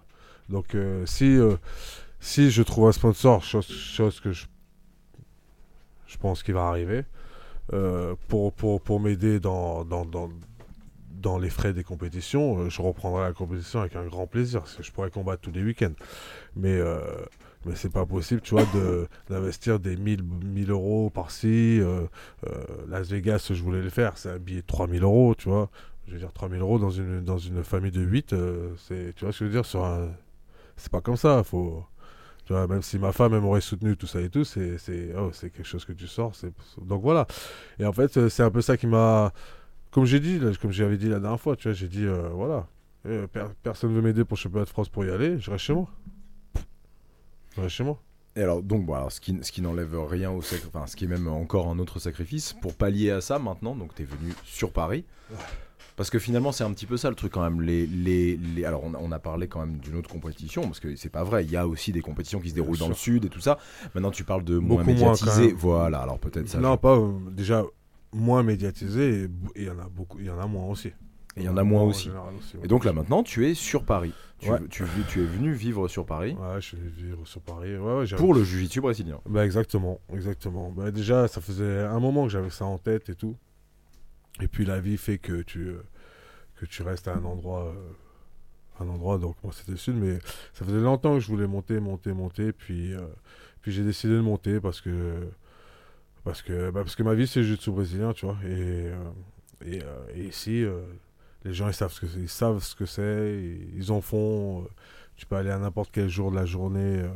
Il y a quelqu'un pour t'entraîner. euh, ah, moi, je peux te dire que tu le sais très bien. hein, euh, sur les euh, sur les sept dernières années, je crois que mon, mon partenaire d'entraînement avec qui j'ai le plus fait, c'est mon, mannequin, mannequin, tu vois. Euh, non, mais c'est clair et net. Ah, c'est clair et net. C'est sûr, veux comptabilises dire. heures, c'est sûr. sûr et 100%. certain, tu vois. Sûr et certain. Tu l'as monté? Euh, non, mais je vais le Pas monter. encore, là. tu vas le monter non, mais je vais le monter en plus. C'est rigolo. Je vais le mettre dans mon studio. Je vais le mettre dans mon studio. Ouais, si, si, je vais le monter. J'ai pensé. Au début, franchement, je voulais le monter là. Après, j'avais trop de trucs, mais. Non, si, si, je vais le monter. Je vais le monter. Donc, ouais, non, je suis venu sur Paris pour ça et pour, euh, et pour faire de la compète, tu vois. Donc, euh, et puis, pour. Puis, j'avais besoin d'un changement, comme je t'ai expliqué, tu vois. Tu vois, j'avais un- J'arrivais à un moment dans ma vie où. Où, en fait, euh, c'est comme j'étais au bord d'un précipice, tu vois, et je savais plus où aller. En fait, il n'y avait plus rien, tu vois. Autant dans la vie professionnelle, euh, la sécu, euh, j'ai travaillé dans le meilleur endroit et je voulais plus faire la nuit, etc. etc. donc, autant en jiu tu vois. Je me suis retrouvé, je me suis retrouvé vraiment à un moment où il n'y avait plus d'objectif. Donc, j'ai changé d'objectif et j'ai dit, je vais monter à Paris. Déjà aussi pour entraîner aussi. Pour entraîner, parce que si je peux monter euh, des mecs euh, au haut niveau, ça me fera plaisir grave, tu vois, parce que au bout d'un moment, j'arrive quand même dans deux mois, j'ai 40 ans, tu vois. Un mois, j'ai 40 ans. Ouais, deux mois maintenant, j'ai 40 ans, tu vois. Gros stuff. T'organises quelque chose, Jules C'est toi qui organise. Attends, le champagne. euh, c'est- c'est- Ouais, c'est clair, le rhum. Et euh, donc voilà, ouais, j'avais besoin de ce changement en fait, tu vois, j'avais besoin de ce changement et en plus je suis bien tombé parce que je suis avec Gilles, on se connaît. Ah bah dis-nous exactement Ouais, où c'est est-ce ça, que comment s'articulent tes journées Qu'est-ce que tu fais Où est-ce que tu donnes cours? Parce Alors, que toi aussi, Gilles, il y a du nouveau. Pour ça, mais c'est un peu ah, ça, pas compliqué parce que je savais, je connaissais il y a déjà deux mois, je crois, son, son envie parce qu'il m'en a parlé de, de monter à Paris. Donc il m'a demandé un peu conseil. Moi je dit attention, c'est Paris, il y a beaucoup de concurrence, il y a beaucoup de clubs, etc. Donc il y a, les, avantages et les inconvénients. Donc il faut bien préparer son arrivée parce que ça va être euh, arriver là, ça va être compliqué parce que même s'ils vont dire ah Sam super, tu vas bien, tu vas pas forcément, tu vas être un peu la nouvelle concurrence qui arrive aussi quoi. Donc euh, il va falloir euh, bah, faire son, tu fasses ton trou. Donc, bon, c'est vrai que moi, j'ai eu la chance d'avoir la direction d'un club en plus du Maccabi. Et je me suis dit, bah. Mais bon, quel club, C'est Gilles ce que j'allais dire, tu nous en parles, les adresses, C'est les trucs, les gens c'est sont... un- euh, C'est un petit club, c'est un dojo japonais, donc c'est pour ça que j'ai accepté de le prendre. parce que c'est un dojo japonais d'un de mes anciens professeurs de jutsu traditionnel, Injutsu, Philippe Barthélémy, qui m'a qui m'a confié donc son dojo en me disant écoute Gilles, euh, j'aimerais que tu prends la direction. Au début, je voulais pas trop parce que bon, entre la télé et le Maccabi, j'avais pas forcément beaucoup de temps. Mais comme c'est un endroit très particulier, ça, Ouais. voilà, c'est un vrai Et dojo. Sam nous en a parlé un petit peu en arrivant, Et donc, je me suis dit, je- il y a eu quelque chose. Et je me suis dit, non, il y a, il y a quelque chose de- au-dessus de ça. Et j'ai dit, bah, je vais le faire, je vais le prendre. Donc, encore une fois, c'est un petit dojo sans prétention. Avec les, euh, un- en plus, euh, bon, shintoïste, donc euh, un, un endroit qui a été béni hein, comme un temple. Alors, c'est ce que nous expliquait Ouais, euh, Sam. on Il y a tire- quelqu'un est venu Oui, bénir le temple. Il est vraiment béni. Et on n'a pas le droit de, on n'a pas le droit de porter de casquette tout ça, bon dedans, mais on ne peut pas rentrer avec les chaussures. Il faut retirer ses chaussures Voilà, en Un entrant. endroit très zen. Et donc, je me Ah, suis c'est dit, magnifique. quel meilleur endroit pour pratiquer les arts martiaux Et mettre Samuel Monin dedans. Et- non, mais Ça veut dire quoi, ça bah, De la vraie bagarre. Amener base, quelque non, chose, tu vois. À la base, ça devait être, ça devait être un- Parce que moi, je voulais pas enseigner là-bas. Je voulais pas enseigner parce que j'enseigne beaucoup au Maccabi et enseigner tous- tous les soirs, ça me, ça, ça me dit pas. Moi, je j'ai jamais été un grand commerçant euh, du jiu-jitsu. hein. Moi, j'enseigne, euh, voilà. J'ai un plaisir à le faire, mais euh, c'est pour ça que je fais très peu de stages, euh, pas beaucoup de cours, parce que voilà, je sais pas faire euh, beaucoup. Il y en a qui savent, pas moi. Et donc, euh, non, je voulais trouver un enseignant. Ça devait être un de mes élèves. Qu'est-ce que tu sais faire euh, Euh, Pas grand-chose. Il Euh, parle bien. Il et- parle bien, moi, je trouve. et, et- et donc, ça devait être un de noir, malheureusement, qui n'a pas pu. Donc, euh, bah, le hasard, mais dans la vie, il n'y a pas de hasard. Parce que quand Philippe Barthélémy m'a offert cette opportunité, après, bon, je vais faire le mystique, mais tant pis, moi je suis très croyant. Donc, euh, étrangement, il y avait l'histoire de Sam qui s'est un peu jumelée.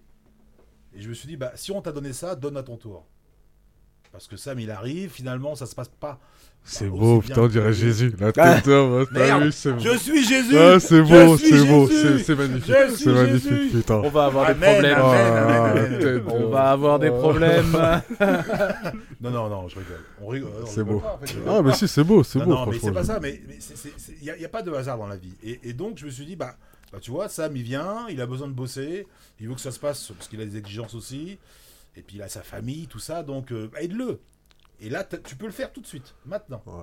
Donc, je me suis dit, bah, cette place, en fait, c'était pour lui, mais je le savais pas encore. Et c'est le destin qui a fait en sorte. Et donc toi là-bas, tu donnes absolument pas de cours. C'est beau. Ah non, moi j'ai dit, non, non, là-bas c'est Samuel Monin qui, qui est le, le- le- le coach, le prof. Mais encore une fois, c'est un dojo. Moi j'ai une direction, voilà, je dirais administrative. Mais c'est le, c'est le dojo de Samuel. D'accord. Et c'est où le dojo des autres. Mais C'est à c'est Maison Alfort. D'accord. C'est, euh, en plus, c'est ligne 8, donc c'est Maison Alfort, proche de Paris, après Charenton, école vétérinaire, donc c'est très, très facile d'accès. Et puis encore une fois, c'est bon, c'est moi, moi ça fait plaisir. J'ai pas envie qu'il y ait 1000 personnes là-dedans parce qu'il n'y a pas la place déjà, c'est un dojo. Voilà, c'est un peu à l'ancienne. Je J'ai pas envie, j'ai juste envie que ça fonctionne bien et qu'il y ait une vraie ambiance martiale par contre. hein, voilà, Euh, ça va pas être euh, le supermarché de Jiu-Jitsu. Moi, je sais pas faire ça. Je sais qu'il y a des gens qui ont ce désir hein, de, de franchiser, de, de s'étendre. Moi, c'est pas mon cas. Moi, je suis plutôt au contraire. euh, Je préfère être dans un petit dojo, apprendre les arts martiaux à travers un des meilleurs professeurs. Ah bah c'est sûr que si tu as d'autres possibilités, enfin si tu as une, une- des- des- des- des- la possibilité de gagner ta vie différemment et tout ça, Mais- que, que, que, que mais- par- que uniquement par le Ah, jujitsu, je, je suis euh, pur genre. donner des Voilà. cours, t'as raison que ça sert à rien, mais quelqu'un qui gagne sa vie en faisant ça, bah moi je trouve le, principe de franchise et tout, c'est quand aussi même pour plutôt ça que normal. Quand même. La démarche de certains professeurs. Voilà, euh, Qui, qui veulent euh, de l'expansion. Donc moi je, suis- moi, je suis contre personne. Dans le sens où ça, en fait. chacun voit midi à sa porte. Il y en a qui vont dire oui, mais Gilles. Parce que parfois j'étais en désaccord avec des professeurs de jiu-jitsu qui avaient ce côté un peu ah, je fais des ceintures noires à tout le monde, euh, je francise euh, toute la France. euh, bon, mais en même temps, je- j'accepte parce que eux ils ont ce besoin d'expansion économiquement, commercialement. Donc, euh, il faut vivre hein, un moment. hein. exactement, il faut bien vivre. Donc moi ça me dérange pas. Même si au fond ça me dérange. Et puis c'est un peu comme ça. Oui, mais ce que je c'est que c'est Ah. C'est quand même un peu comme ça que c'est. euh, que J'ai demandé à la CFJB il y a 10 ans, quand David Enchantier m'a dit Gilles, tu veux faire quoi Mais justement, c'est ce que j'allais dire. C'est un peu comme ça que c'est monté le, ju- le jiu-jitsu brésilien Non, en France sur des, faux, des David, ceintures noires, un peu données, un peu machin. Alors là, maintenant, c'est un peu facile, je trouve, de Non. dire. Tu craches euh, dans la soupe, Gilles. J'aime pas trop ça, Gilles, quand même. Hein. J'aime pas trop ça. Et tu vas faire quoi Il y a, Euh, il y a des- rien, rien.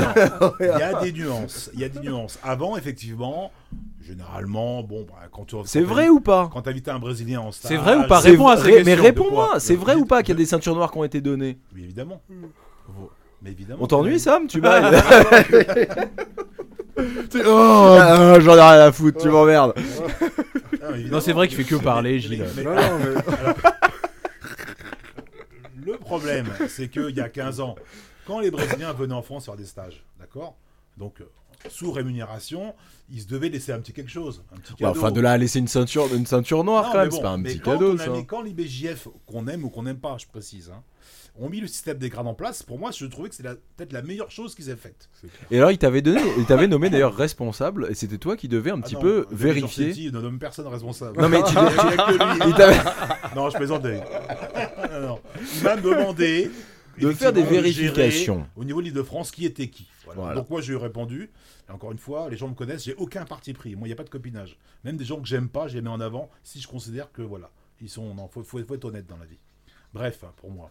Euh, non, il m'a simplement dit voilà, qui sont les plus anciens. C'est pas très difficile à savoir non plus. On sait très bien qui a été dans la telle génération combattre, etc. Donc je lui dis voilà, un tel, un tel, un tel. Il y a des gens qui ont prêté d'accord en disant oui, non, nous on a eu tel grade, il n'y a pas de raison qu'on en change, c'est comme ça. On a dit ok. C'est pas nous, c'est le BJF. Nous, on est juste euh, les gens qui gérons pour la France. Maintenant, faites ce que vous voulez. Les années passent. Et finalement, on s'aperçoit que l'IBJF, c'était pas un mauvais système parce que ça crée une base de données pour le monde entier. C'est une référence. Et là, bah, bah, certaines personnes reviennent euh, en disant Bon, finalement, on a changé d'avis. Alors on dit bah, Le problème, les gars, c'est que maintenant, on ne peut plus rien faire. hein, parce que nous, à l'époque, on vous a demandé. Il y a des gens aujourd'hui qui se retrouvent sans ceinture noire Bien sûr qu'il y en a. C'est un problème. Enfin, sans ceinture, sans ceinture noire certifiée. Oui, oui, Voilà, certifié. ça, ouais, c'est ça. qu'il y en a un qui mettent leur ceinture noire. Alors- Ceinture en cuir, tu la mets, c'est fait. Donc, le, le- maintenant, le, le problème qui se passe, c'est quoi? C'est que effectivement, ça devient un problème pour leurs élèves. Pour leurs élèves, parce que. Oui, parce que eux ne peuvent pas recevoir de ceinture. Et Ils ont oui. Exactement. Donc, et c'est un problème. Alors, euh, bon, alors maintenant, le problème, c'est qu'il faut assumer aussi ses choix. C'est que ces gens-là n'ont pas voulu, parce qu'ils avaient leur raison de pas accepter, ce qui était légitime, en disant, nous, on s'en fout de l'IBJF, on n'a pas besoin de leur reconnaissance. Ça, c'était la raison invoquée. Ouais, parce qu'il y a aussi un moment, t'as vu, il y a eu une masse anti-IBGF, Oui, oui, anti-truc. euh, au final. Quelle était plus- la- quelles étaient les raisons? Parce qu'aujourd'hui, ça paraît aberrant. Mais Bah, L'argent, l'argent. C'est cher, l'IBGF. C'est cher, cher, cher, en fait, c'est pas, c'est pas une fédération. C'est quoi une fédération? Dans une fédération, comme je disais, Jorsetti, il y a une vie fédérale, il y a une structure, etc. Eux, c'est juste une structure de compétition. Tu payes, tu combats. Point. Ça s'arrête là. Donc Ouais. c'est un business. C'est juste un business. C'est une entreprise pour toi, c'est pas une voilà, fédération. qui propose des services, à savoir des compétitions. Et après, tu peux faire des stages d'arbitrage que tu payes, évidemment. Après, tu as des grades que tu payes, évidemment. Mais bon, vous inquiétez pas, hein. moi je vois en Kyokushinkai, euh, ils payent plus cher en ceinture noire au Japon que nous, on, on paye en jiu-jitsu brésilien. Donc rassurez-vous, hein, tout le monde paye. Oh. Non, parce que c'était parce que c'était c'était c'était ça c'était ça le truc en fait. C'était uniquement un problème financier. C'était pas de savoir qui était à la tête, qui était pas à la Non, tête. Maintenant, le, le- le problème, il est pas. Maintenant, qu'est-ce qu'est-ce- qu'est-ce qui se passe? Effectivement, encore une fois, quand on veut dépendre de l'IBJF, je précise. hein. Donc c'est surtout pour les compétitions. Parce que c'est ça qui pose problème. C'est est-ce que les élèves participer aux compétitions? Donc je savais qu'avant, il n'y avait pas besoin d'être certifié ceinture noire pour le faire. Maintenant, je crois que ça commence à arriver. Bref, ça devient compliqué. Et pour les grades, on n'en parle même pas. L'IBJF a fait un système très difficile au niveau des grades, à savoir, il faut faire une demande, envoyer, il faut que le professeur certifie chaque ceinture, il faut la signature du professeur. Donc vraiment, mais ça, c'est une bonne chose. Faut un stage d'arbitrage aussi. Ouais, c'est une bonne chose parce qu'il y a Pour tellement noires, eu C'est de ceintures sauvages en France, de Brésiliens qui venaient, qui laissaient une ceinture qui repartait, d'accord? Et non, mais ça, c'est pas bon pour le jiu-jitsu. Mm. C'est pas bon parce que nous, on a tellement galéré pour les ceintures, c'est tellement difficile à avoir. Fallait combattre, fallait attendre 2 ans, 3 ans, 4 ans, 5 ans, enfin bref. Donc, c'est un petit peu, pas par rapport à nous, mais c'est par- injuste par rapport au produit qu'est le jiu-jitsu, que des gens, bah, on leur fait une ceinture facilement. Et, et en fait, ils dénaturent le produit par leur manque de niveau. Et ça, c'est important. En France, je crois que c'est toi qui me disais ça, Adri, hier. euh, on est le premier pays européen euh, en nombre de ceintures noires. Alors, c'est ouais, ce que j'ai entendu, oui. logique. Oui, je sais. Pourquoi c'est pas logique Il y a au moins 300 ceintures noires, évidemment, parce que c'est pas compliqué. Il y a Moi, des 300 vieux. ceintures noires Jérémy. au Ah moins, ouais, facile, ouais. moins. Facile. Écoute, Ah, moi, on je, numéro, on est le plus. Je connais à peu près une cinquantaine d'anciens de, ma génération. Quand je dis génération, c'est de la sienne aussi. hein. Les plus vieilles, parce que 50, il n'y a pas beaucoup. hein. 50, c'est déjà énorme par rapport aux vieilles générations. J'en connais, on va dire, allez, on va être global, 100 nouveaux. Ça fait 150. Les 150 routes, je les connais pas. Ni en compétition, ni en club, ni en stage. Ils sont où? Qu'est-ce qui se passe? Je dis pas qu'ils sont mauvais, je précise. Je ne les connais pas. J'ai le droit de pas les connaître. Je connais pas tout le monde, mais qu'est-ce qu'ils ont fait? Est-ce qu'ils ont eu une vie martiale, ces gens-là? Pour atteindre la ceinture noire Ceinture noire, c'est entre 8 et 10 ans, normalement. Normalement. 8 et 10 ans de jiu-jitsu. Ça a C'est été long. plus rapide pour toi, euh, Sam? C'était pas, t'as pas, Ouais. t'as mis 6 ans, toi, c'est ça? 5 ans et demi. ouais. Ouais, ta- ta ceinture, ça- je te dégrade. Bah, vous devriez peut-être faire un petit combat. On verrait. Ah, je suis trop vieux. là. on a fait ensemble au Brésil, attention. hein, Ah, vous avez tourné ensemble? Ah ouais, parce que c'était chez Carlson. Ah, Ouais, ouais, il était chez Carlson. ah. Ah, Ouais, roulé, ouais. Ah, tu fais moins le malin là, Jérémy. c'était pas évident. Voilà. Ah ouais, c'était pas évident Ah, c'était- moi j'étais ceinture bleue, t'étais quoi, noir déjà ou marron Non, Marron. marron. Marron, t'étais. Ouais. Marron. Ah non, c'était pas évident. Une teigne un peu, Gilles, non Ah, Ouais, une teigne, c'est sûr. Le, poids, tout. euh. Le poids. Il place ça au passage. Alors là- T'étais gros. Non, mais non, le, pla- le placement du poids. Le placement, le placement du poids. Écarte-toi, écarte-toi. Parce qu'à l'époque, j'étais plus léger que toi. C'est marrant, je te voyais pas essayer de chercher des Ah ouais, excuses, c'est Sam. C'est possible, marrant c'est quand vrai même, je te que- voyais pas comme Non, ça. mais Sam, il a beaucoup. Non, mais attention, il a- Ce que, ce que j'apprécie chez Sam, encore une fois, il le disait tout à l'heure, mais les gens ne se rendent pas compte. Maintenant, je vais en faire une image. Quand j'allais au Brésil, parce qu'en fait, quand j'ai voulu passer ma ceinture noire, mon professeur m'a dit Gilles, moi, je te donne pas une ceinture noire sur le territoire français. Tu vas à Rio, tu t'entraînes, je te donne rien ici. La ceinture noire, c'est là-bas que tu vas la prendre, c'est pas ici. Bon, je dis ok. Donc, et jeudi, il m'a dit si tu restes pas le- les vacances, hein, tu restes six mois, tu te débrouilles. Ok. Donc, qu'est-ce qui s'est passé? Je m'entraînais chez De la Riva, qui est un élève à Carlson. Je m'entraînais chez Carlson, évidemment, à Rigalo, tout ça, Alan, enfin les gens connaissent Saporito. Et donc, qu'est-ce qu'a fait mon professeur? Il a dit, bah c'est pas compliqué. Si les deux, quand je vais les appeler, bah, me disent c'est bon, je te la donne. S'il y en a un qui me dit c'est encore trop tôt, je te la donne pas. Et il m'a dit, tu fais des médailles en marron au Brésil, hein, tu t'entraînes. Je veux que tu t'inscrives à toutes les petites compètes et studiales et que tu fasses des résultats. Tu fais tout ce qu'il y a. Je l'ai fait, j'ai eu des médailles, pas en chocolat, parce qu'au Brésil, les chocolats c'est dur. Ouais, c'est clair. Ok Et voilà. Et après, bon, il a eu la validation, je l'ai eu. C'est Voilà. que je l'ai eu, parce que- Prenez et- des notes. à ce moment-là, qui je rencontre là-bas Chez Carlson, c'est Belle. Et j'étais surpris d'ailleurs parce que je me disais, mais tu n'es pas à Gracie Barra Non, non, non. Et Je non. pas. Bon, c'est un peu loin, Gracie Barra, faut le dire aussi. C'est à Barra, c'est un peu plus. C'est pas à Rio. Non, non, mais moi je le dis, moi je le dis honnêtement, même euh, l'ambiance, tout, moi ça m'a vraiment pas plu. J'ai fait euh, la première année j'ai été, j'ai fait 15 jours. Euh, non, j'ai fait non, la première année je suis parti 4 mois. Mais le premier mois je l'ai fait là-bas, après je suis parti. Je suis parti euh, chez Carson. Mais ça t'a pas plu au Brésil? Parce qu'en France, à Nice, si je me rappelle bien, t'étais Gracie Barra jusqu'à. ouais, jusqu'à bah, parce que David est Gracie Barra. Ouais, moi là-bas je suis pas euh, comment Oui, dire pas euh, un. Je suis pas ça. dans le sens. euh, je veux dire, je connais personne Gracie Barra. euh, euh, tu vois, moi, je suis pas un pote à Brolio Estima et compagnie. Ouais, je connais personne, moi, de. Hmm. de- tu vois, mais, voilà, donc euh, moi, c'est par rapport au- euh, toujours un respect par rapport à David, tu vois, qui était Gracie Barra, là, qu'il est plus. Je crois, il est parti. La dernière fois, il avait. C'était compétition, genre, j'étais team, je sais plus quoi. Mais euh, voilà, c'est par respect. Après, moi, Barra, le concept de. Surtout à l'époque, c'était vachement, vachement, vachement encore plus fermé, tu vois, mais. Non, mais j'étais. Moi, je suis parti au Brésil pour m'entraîner. S'il avait fallu s'entraîner avec de la Riva ou Nova Union ou peu importe, je serais allé là où il fallait, tu vois. Et vraiment, moi, c'est juste le fait que ça m'a pas plu. Pas plu du tout, du tout, du tout, du tout. Carlson, c'était plus familial. En plus, euh, quand tu combats pour eux et que tu commences à faire euh, des résultats pour eux, tu vois. euh, moi, je sais que la dernière année, par exemple, tu vois, je payais pas mal. Je payais rien, tu vois. Je payais pas parce que je combattais. Les deux dernières années, je payais rien. Donc, tu vois, ça change. Puis le mec, il est là, il prend du temps pour toi, il, il te corrige sur plein de trucs. euh, Il te dit, euh, moi, il me faisait venir une heure, une heure avant l'entraînement pour me faire driller euh, des, des positions, tu vois. Ah ouais. Ouais, tu vois, c'est vraiment, euh, c'était vraiment C'est familial. là Moi, que c'était j'étais resté ton plaisir du drill parce que tu prends du plaisir à driller quand même. C'est là que c'était. du plaisir, venu. pas tout le temps. Je vais pas te dire que je prends tout le temps du plaisir à driller. Des fois, c'est chiant. C'est comme tout. hein. Je veux dire, si tu manges des pâtes toute la- tout le temps, au bout d'un moment, ça va te gonfler les pâtes, tu vois. Bah, non, je peux pas dire tout le temps. Je prends du plaisir à driller, oui, la plupart du temps. Mais quand tu fais euh, euh, une heure de drill euh, sans t'arrêter, tous les jours et des fois deux fois par jour, ouais, je peux dire, il y a des jours où ça te gonfle. Quoi. Mais bon, tu le fais. Mais ouais, c'est pas tout le temps du plaisir. hein. De toute façon, je pense que le sport de haut niveau, à un moment, si tu veux vraiment atteindre le haut niveau, euh, c'est pas que du plaisir. hein. Je veux dire, euh, aller courir, euh, je déteste, moi par exemple, je déteste courir, tu vois. je vais- Là, faut que j'y retourne courir, j'ai une hantise de fou, tu vois. Et, euh, et je déteste ça, mais je vais le faire. Et je pense que ouais, le sport de haut niveau, quand tu vas arriver en haut, c'est pas, c'est pas dans le, dans le plaisir, tout le temps. Ouais, c'est sûr, comme un travail. Bah, Bah ouais. Boulot, hein. C'est exactement puis tu, ça. Puis tu souffres. C'est du, puis, tu, puis souffres. Attends, des fois tu fais. euh, moi je me rappelle que j'ai préparé des, des compètes où je faisais euh, des, pardon, des 4 fois. Des fois 4 fois 15 minutes. euh, des 4 fois 15. Attends, non, c'était 4 fois 12 minutes avec euh, un combattant euh, toutes les 2 minutes qui changeait. Je peux te dire que quand tu arrivé fatigué de la journée, des fois, c'est pénible. hein.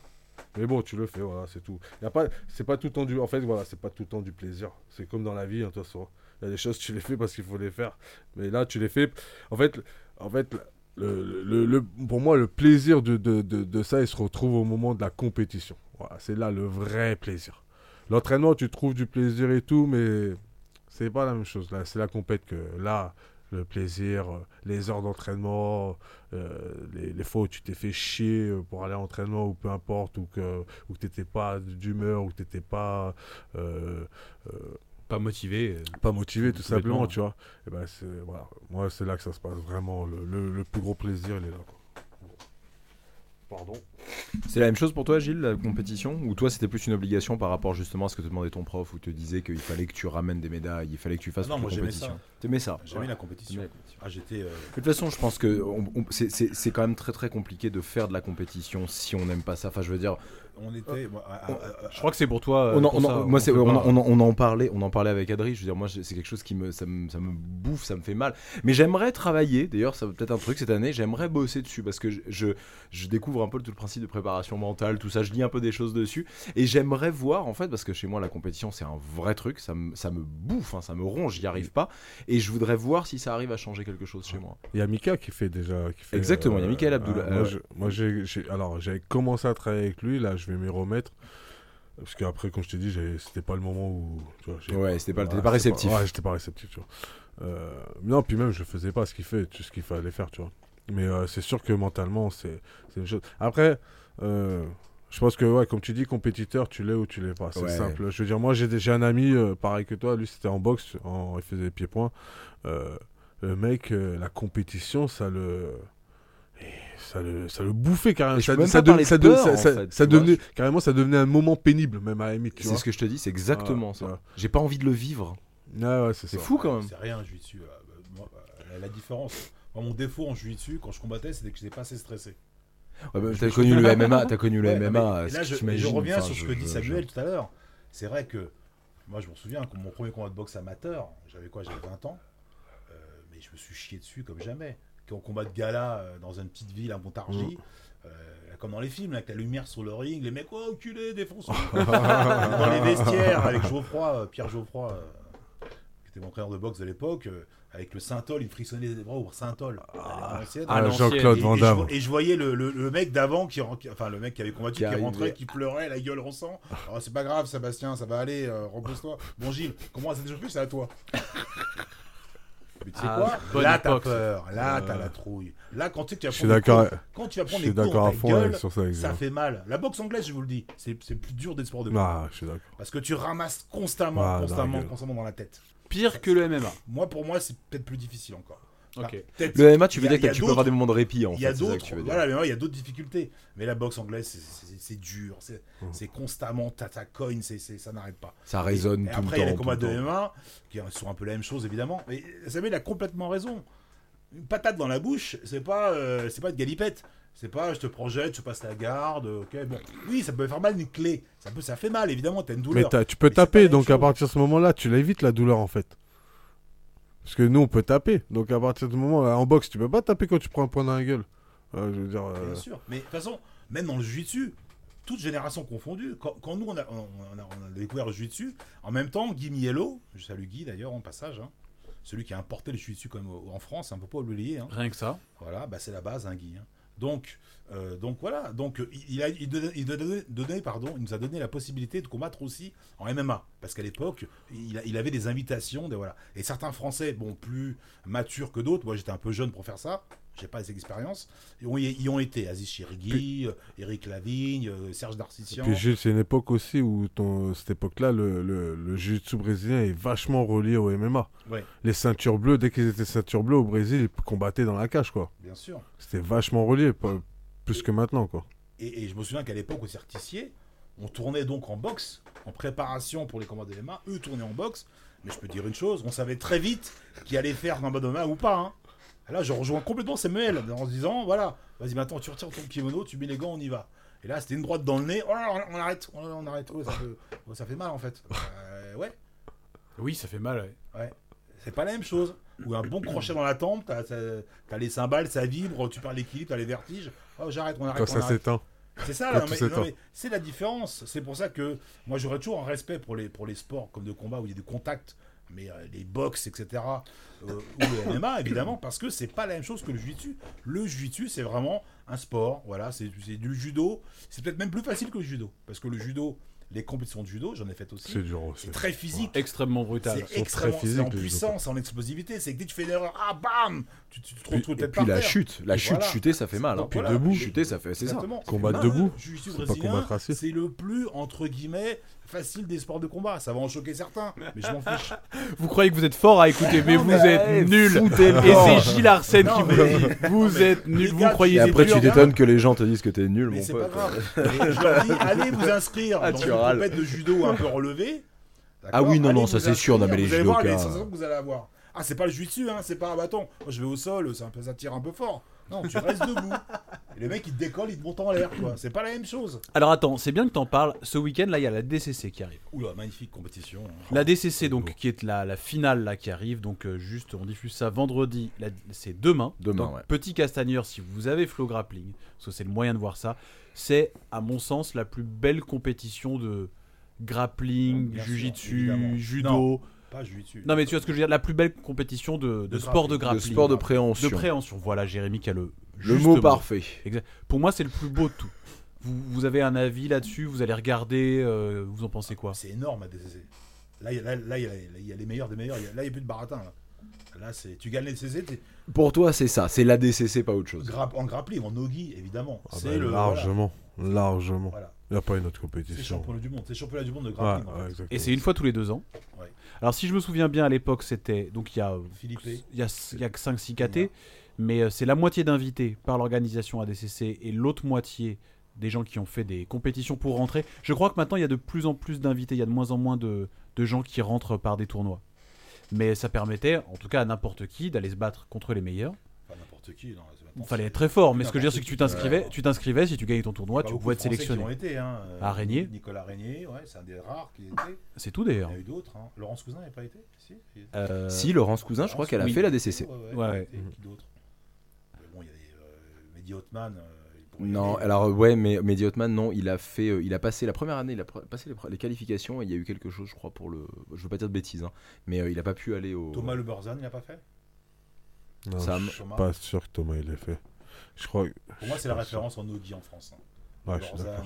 Ah ouais? Mehdi, ah, ouais, Ouais, ouais. ouais, je le dis. hein, euh, Mehdi Hotman, hors catégorie, Ouais, ouais. respective, c'est la référence. C'est Vraiment. Thomas, c'est le seul. Alors Mehdi, je sais pas s'il a pu se confronter à, à- à des- au niveau international à des compétitions. Ah bah il a, il a quand même Mais- participé au championnat du monde, euh, au championnat du monde Ouais, de grappling. ouais, ouais. Donc, mais, mais Thomas Le Borzan, c'est je crois l'un des seuls Français à avoir battu des têtes de liste ceinture noire en, en championnat. En c'est le seul. Bon, il y a quand même aussi Nicolas Régnier quand même, hein, Oui, je veux à dire. époque, attendez, ça, c'est quelques années avant. Oui, oui, d'accord. Vous voulez dire maintenant, en fait, ça que vous voulez dire, d'accord. Nicolas, Parce que Nicolas Régnier, quand même. C'était le meilleur compétiteur français, le plus Ouais. technique en tout cas. Donc ADCC ce week-end, euh, voilà, c'est un tournoi de grappling Ça Et franchement- absolument. à regarder absolument. On attend, euh, on attend qui? On attend Gordon Ryan surtout, Pena, Eh oui. et euh, son petit frère Nicky Ryan, qui a, Qui est qui a- qui super n'a pas fort. 18 ans Ouais, et qui est parmi les favoris en plus, je crois. hein. Ah non, mais super chaud. Je- Vous l'avez vu combattre un peu lui Bien sûr, évidemment. Ah, c'est trop. Évidemment. Quand un ceinture bleue, il monte en l'air des ceintures noires comme ça. Après, c'est un autre style de combat. À chaque fois, on me pose la question, mais c'est quoi? Pourquoi ces types-là, ils sortent du lot? Parce que c'est des gens qui ont fait évoluer le grappling. C'est-à-dire que avant le grappling, bon, t'avais euh, bon, le old school grappling, c'était vraiment, t'avais la lutte à livrer, t'avais le jiu-jitsu, t'avais la lutte, t'avais le sambo, etc. Et puis au fur et à mesure, bon, avec le temps, avec les années, on s'est aperçu que bah, eh, 95% des champions des gars du jiu-jitsu. Les gars, ils retirent leur kimono, parce qu'il faut dire la vérité. En kimono, ça reste quand même plus facile que. Oh, pardon, sans kimono, ça reste plus facile qu'en kimono. On peut devenir champion de. On peut, on peut passer du champion du, du championnat de jiu-jitsu en championnat de grappling, mais pas l'inverse. C'est Exactement. C'est beaucoup plus difficile. Ouais. l'inverse. Bref, mais bon, c'est une autre façon de travailler. Bon, et là, en fait, il y a eu une nouvelle génération, je dirais une nouvelle génération, une évolution technique. Euh, Qui a spécialisé uniquement dans le nogi, Voilà. en fait. Et maintenant, des gens comme Gordon Ryan- l'autre aussi, là, qui est super fort, l'américain. Gary Tonnen. Voilà. En fait, euh, Mais Gary Tonon, maintenant, qui combat plus quand même. hein. ah ouais, le troisième. Non, non, il fait en encore du. poids lourd, là, Il fait des super lourd, fights euh, en Nogi. Ah ouais, il fait encore Ouais, des il fait super des fights en super nogi fights en encore. Nogi. Bouchecha Non, j'ai un brésilien. Un autre américain. Ah, américain. Euh, Greg, Craig Jones. Voilà, Ah, Craig Jones, ouais. est fort. Les Australiens, non. Il n'est pas américain. Lequel qu'Australien Il y en a qu'Australien, les deux. Ouais, c'est C'est Craig Jones. c'est Craig voilà. Jones. Craig Jones, mais il s'entraîne, il s'entraîne aux États-Unis. Ouais, il s'entraîne aux Ouais, États-Unis, mais il est australien. Et, et donc, en fait, ce qui est intéressant, parce que moi, je regardais leur combat. Mais qu'est-ce c'est quoi leur comme- Comment l'autre il peut battre Leandrolo, il peut le soumettre, comment il peut battre Santana Et alors, dis-nous, Gilles Arsène, comment? Bah, comment J'en sais rien, j'ai pas leur niveau. Bah, tu mais vois mais bien simplement que ce qui, ce qui me choquait, c'est qu'ils n'avaient pas la même façon de travailler qu'en jiu-jitsu, c'est-à-dire euh, passer la garde, etc. Eux, c'était directement, voilà, j'ai vu que souvent, euh, ils, prenaient, euh, Gordon, il prenait une single, une X-guard, il se plaçait en fait euh, en single X-guard pour déjà commencer. En fait, il avait un placement avec son genou, c'était un peu sa garde à lui. Il commençait comme ça avec toujours le genou de placé pour, pour à tout moment reviennes un petit peu vers nous. pour à tout moment euh, renverser l'adversaire ou, ou, ou terminer sur la, la cheville. En fait, sa zone de combat, elle est, elle, elle est au niveau du bassin. Euh, il est connu aussi pour ses kimura quand même. hein. Et, il est bon, connu. Et il est connu. Mais non, mais, non, le mais le mec est Ouais, connu pour ses, pour ses pour ses passages de garde. Très très gros passeur Ouais. et c'est c'est kimura et c'est looks. euh, il est, puis là, il a une, une espèce d'explosivité, quoi, de, de- Mhm. très fluide, très réactif dans ses mouvements. Il va vite, il se place très vite, un très bon placement. Et puis les règles ADCC, si je me trompe pas, c'est pas de points, rien pendant 5 minutes, les 5 premières minutes, et interdit de tirer la garde. Il me semble que c'est ça. Donc Oui, ça oui, permet, oui. en fait, ça permet un jeu très créatif, euh, très. euh, bah, t'as 5 minutes où de toute façon, si tu te fais renverser, c'est pas grave. Donc tu peux quand même y aller et, et au bout de 5 minutes, et bah forcément, comme il faut départager, il y a un système de points euh, qui rentre Et, en puis- place. et puis le fait de se faire renverser et que ce soit pas grave, ça favorise quand même vachement les chevilles pour le coup. Ça, peut- ça favorise énormément le travail sur les chevilles. évidemment. Parce que tu peux être sur le dos en fait. C'est pas un problème pour toi de te retrouver sur le dos. c'est la différence avec euh, le Nogi BGF. Là, et BGGF, où Où là, c'est là, les c'est règles de plus la même, jiu-jitsu. exactement. Là, c'est pas la même façon de travailler. Non, mais là, c'est non, mais c'est fantastique. Et puis, il y a- il y a, Boucher-Chat, euh, pardon, pas Boucher-Chat. Il y a Agran et Galvon contre Peña. Ça, ça va être un combat. Et ça, c'est le super fight. Donc Ouais. à en fait, Ça, c'est- c'est un combat. c'est le gagnant, c'est le gagnant Ah du. Du super fight de l'année d'avant contre celui de l'absolute. Oh l'année. exactement, Sam, c'est ça. Tu- T'as jamais fait les, les- les sélections toi de la- en fait, j'en avais fait une en Italie une fois, mais euh, j'ai jamais eu de billet. J'avais gagné, j'ai jamais eu de billet.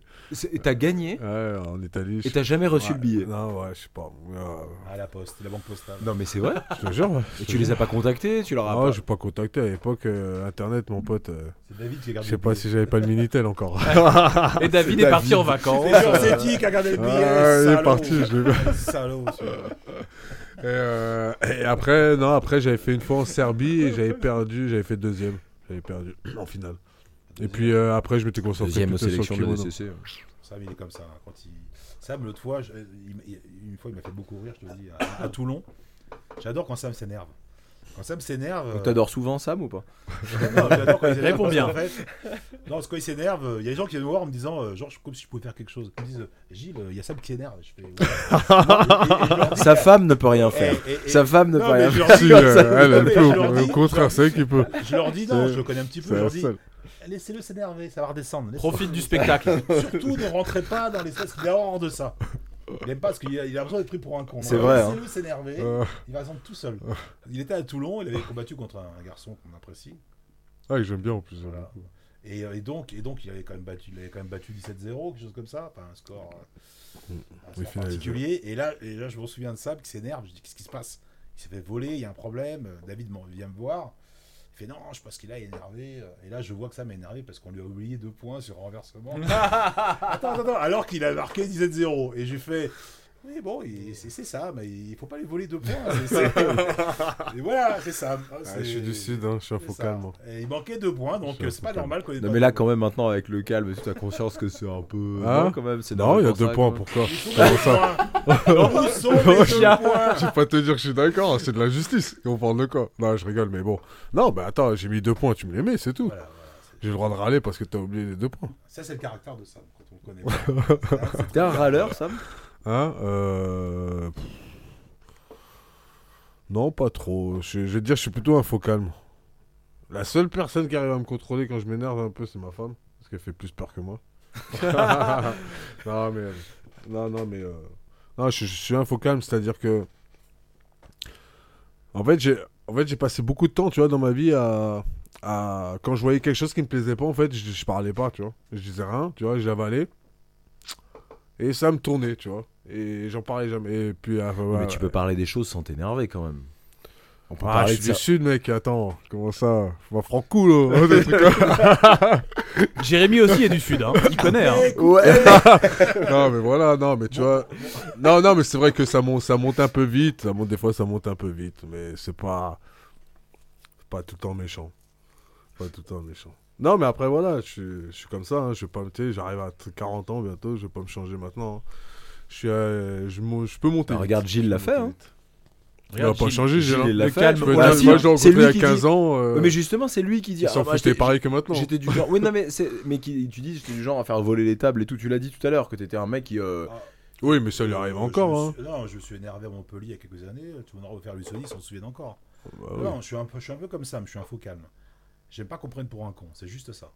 Et ça, moi, il n'y a pas d'âge. hein. Moi, j'ai 50 balais, mais t'inquiète pas. hein. Tu sais, Une bagarre, ça dure 30 secondes. hein. non, mais c'est pas une question de ça. C'est une question de. Voilà, quand on vieillit, on a, le respect, tout ça, mais il faut pas prendre les gens pour des cons. Donc j'ai horreur qu'on prenne pour un con. Et justement, je- j'essaie de pas me prendre au sérieux, donc quand on monte dessus, là par contre, non, je pas. Et moi, je, le respect, ça c'est mon prof de judo qui me l'a dit. Hein. Pierre, Pierre Dragimbert hein, m'a dit Gilles, dans la vie, même en costume, on doit se faire respecter. Voilà. Donc euh, c'est important de. Voilà, les gens n'ont pas à manquer de respect. Toi, tu dois pas leur en manquer. Hein, moi, quand, je fais des bêtises, bah, je suis le premier à m'excuser, à dire pardon, euh, j'ai fait une erreur, excusez-moi. Mais bon, il faut que ce soit réciproque. C'est pour ça que moi, ça m'énerve beaucoup les gens euh, qui parlent à travers les réseaux sociaux. J'aimerais tellement, mais c'est vrai. On Ah ouais, verra mais un bon. jour que- Pourrissez la barre des est, commentaires là. dites, dites du mal de Gilles. Ce que vous pensez Non, de Gilles ça, Arsène. Voilà, faites-le, faites-nous plaisir. Non mais autant j'adore tout ça parce que ça apporte tellement de choses au niveau de la communication, de richesse. C'est- C'est magnifique. Mais autant voilà, il y a tout ce côté, maintenant tout le monde dit ce qu'il pense. Et tout le monde oublie que bon, ferme ta gueule. quoi. non mais le respect, tu sais, quand tu connais pas les gens, quand tu les connais pas, quand tu les connais pas, tu, tu- sois respectueux. Tu vois, parce que demain, quand tu les croises dans la rue, tu leur diras ah bonjour, ça va, vous allez bien ou machin, tu vois. Non, mais ça, ça c'est le problème, c'est que maintenant tout le monde dit ce qu'il pense n'importe comment. Sans, sans penser aux Voilà, conséquences. exactement. Hmm. Non, le respect, mais on a perdu. Bon, après, je vais pas parler de la société, euh, du, Ouais. et le renversement des valeurs, etc. Ça, c'est notre, problème. Mais il y a un peu de ça aussi. Maintenant, on fait, tout le monde fait n'importe quoi.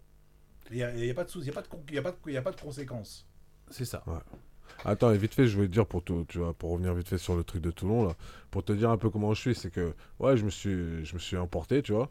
Et c'est vrai qu'à ce moment-là, faut pas, faut, il faut pas, voilà, faut pas venir parce que c'est, N'importe qui.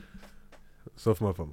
Mais, si, mais c'est ça, mais si Gilles vient et de machin, tu pourrais t'emporter contre Gilles aussi. Non, pas m'emporter parce qu'il y aurait le respect. Il y a toujours, euh, tu vois, à un moment, j'ai quand même un respect que- qui fait que je. Mais, oui, oui, t'arrives à te compter. ok. mais justement, ces gens-là qui me connaissent, ils vont pas venir à ce moment-là, tu vois, parce qu'ils savent que c'est pas le moment de venir, tu vois ce que je veux dire? Et euh, mais après, une fois que c'est redescendu, tu vois, la première chose que j'ai fait, je suis allé voir l'arbitre, je me suis excusé, tu vois, de mon emportement, mais il a quand même fait une erreur. Donc euh, je lui ai quand même dit, tu vois, mais je me suis excusé de mon emportement, tu vois, parce qu'au final, euh, mais il faut savoir que euh, quand même, moi je suis quelqu'un de passionné, tu vois, je fais pas ça, je fais pas ça euh, une heure, euh, trois fois par semaine euh, pour voir les poteaux, tu vois. Euh, moi je fais ça, c'est c'est- c'est ma vie, c'est mon boulot, c'est ma passion. C'est euh, quand je vais en compétition, euh, euh, je me suis entraîné 4-5 heures par jour. euh, je suis parti le matin à 5 heures du matin pendant que tout dorme. Tu vois ce que je veux dire? J'ai des sacrifices. J'ai mangé euh, des trucs, euh, des graines à la con là, euh, des graines de chien à la con là, des trucs comme ça là. Alors j'aurais voulu Ah, manger. des sacrifices Non mais, quand même. non, mais tu vois, j'aurais préféré manger des Burger King ou des pizzas. Tu vois ce que je veux dire?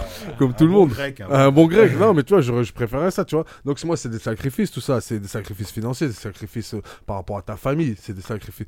Donc, euh, donc ouais. Euh, quand je, quand, quand je, suis passionné, je, je combats, je suis passionné. Moi, je suis pas là, c'est pas juste un moment funny, happy, là. tu vois, je suis là, c'est ma vie. Tu vois, c'est ma vie, je combats, c'est ma vie. Tu te rends compte que des, des, des gars qui, qui vont, qui, vont, qui vont combattre contre toi en compétition et qui ont exactement le, le même état d'esprit, le même truc, peut-être qu'il doit y en avoir trois en France, quatre, tu vois, qui ont ce- vraiment cet état d'esprit-là, en se disant, moi je suis pas là, c'est ma vie, euh, je fais rien d'autre et tout ça, en plus dans ta KT, en plus de machin. Que- quelle est la suite là pour toi? Parce que c'est ta vie, mais euh, ça, ça pourra pas être ta vie si tu ne fais que t'entraîner. Tu, tu vois ce que je veux dire? Ah, que- mais- je- En fait, moi j'entends complètement L'enseignement ce que tu dis. Ouais, l'enseigne... l'enseignement. C'est ouais. la, Ouais, ouais, la suite logique Non, en fait. Là, je te dis, mon but, pourquoi, Ouais. euh, pourquoi aussi Paris, pourquoi aussi le club, c'est de faire monter des jeunes. D'accord, ok, voilà. Donc maintenant c'est la passation. De, ok. de- de passer, mais je n'en ai pas encore fini avec la compétition.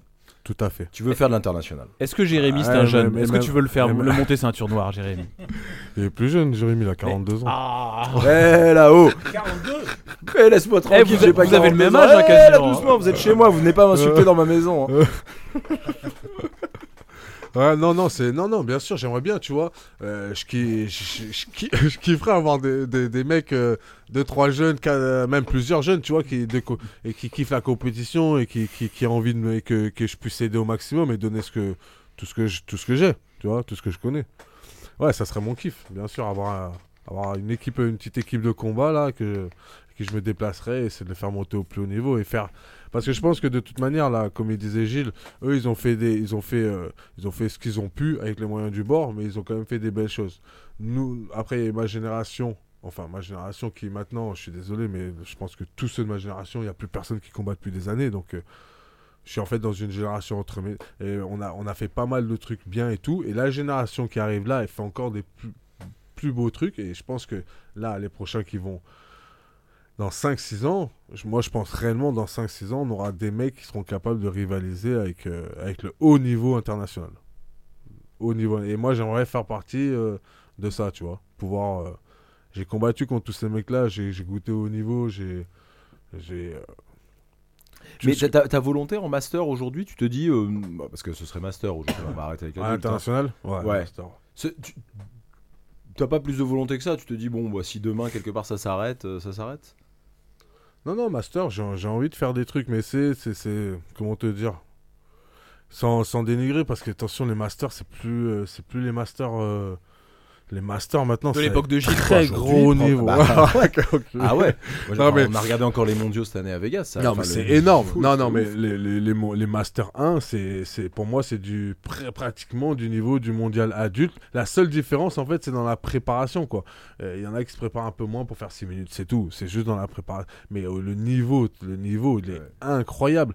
Donc, euh, ouais, pourquoi pas faire des trucs, bien sûr, en Master. En Master, me remotiver pour faire les Masters, oui.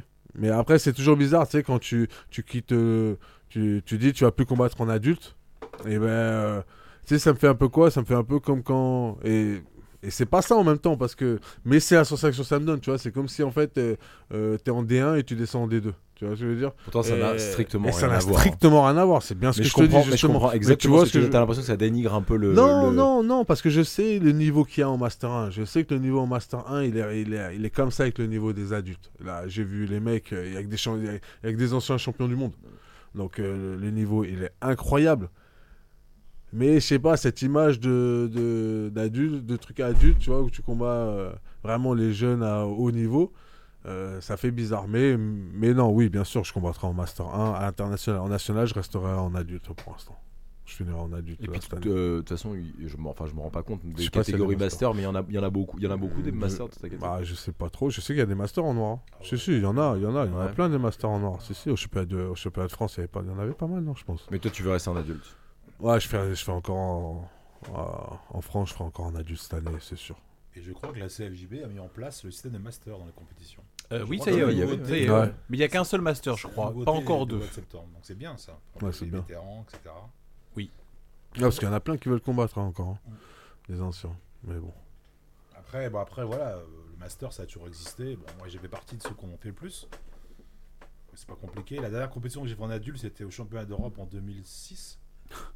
C'est il y a longtemps quand même, hein, Gilles. Ouais. Ouais. Ouais, Ça avait, été- 2006. et ça avait tellement été difficile. Tu rentres dans tes kimonos encore, Gilles Pas dans les tiens, en tout cas. Je te rappelle quand- Le respect, Jérémy, parle du respect, le respect. Et, euh, et donc, c'est vrai que ça avait été tellement difficile. Mais vraiment, physiquement, pendant 10 minutes, c'était euh, clé de poignet, machin. Le team tirait, il me remontait. j'ai- En fait, je- j'avais un temps de retard constamment. Quoi. Je me disais, mais je peux plus suivre.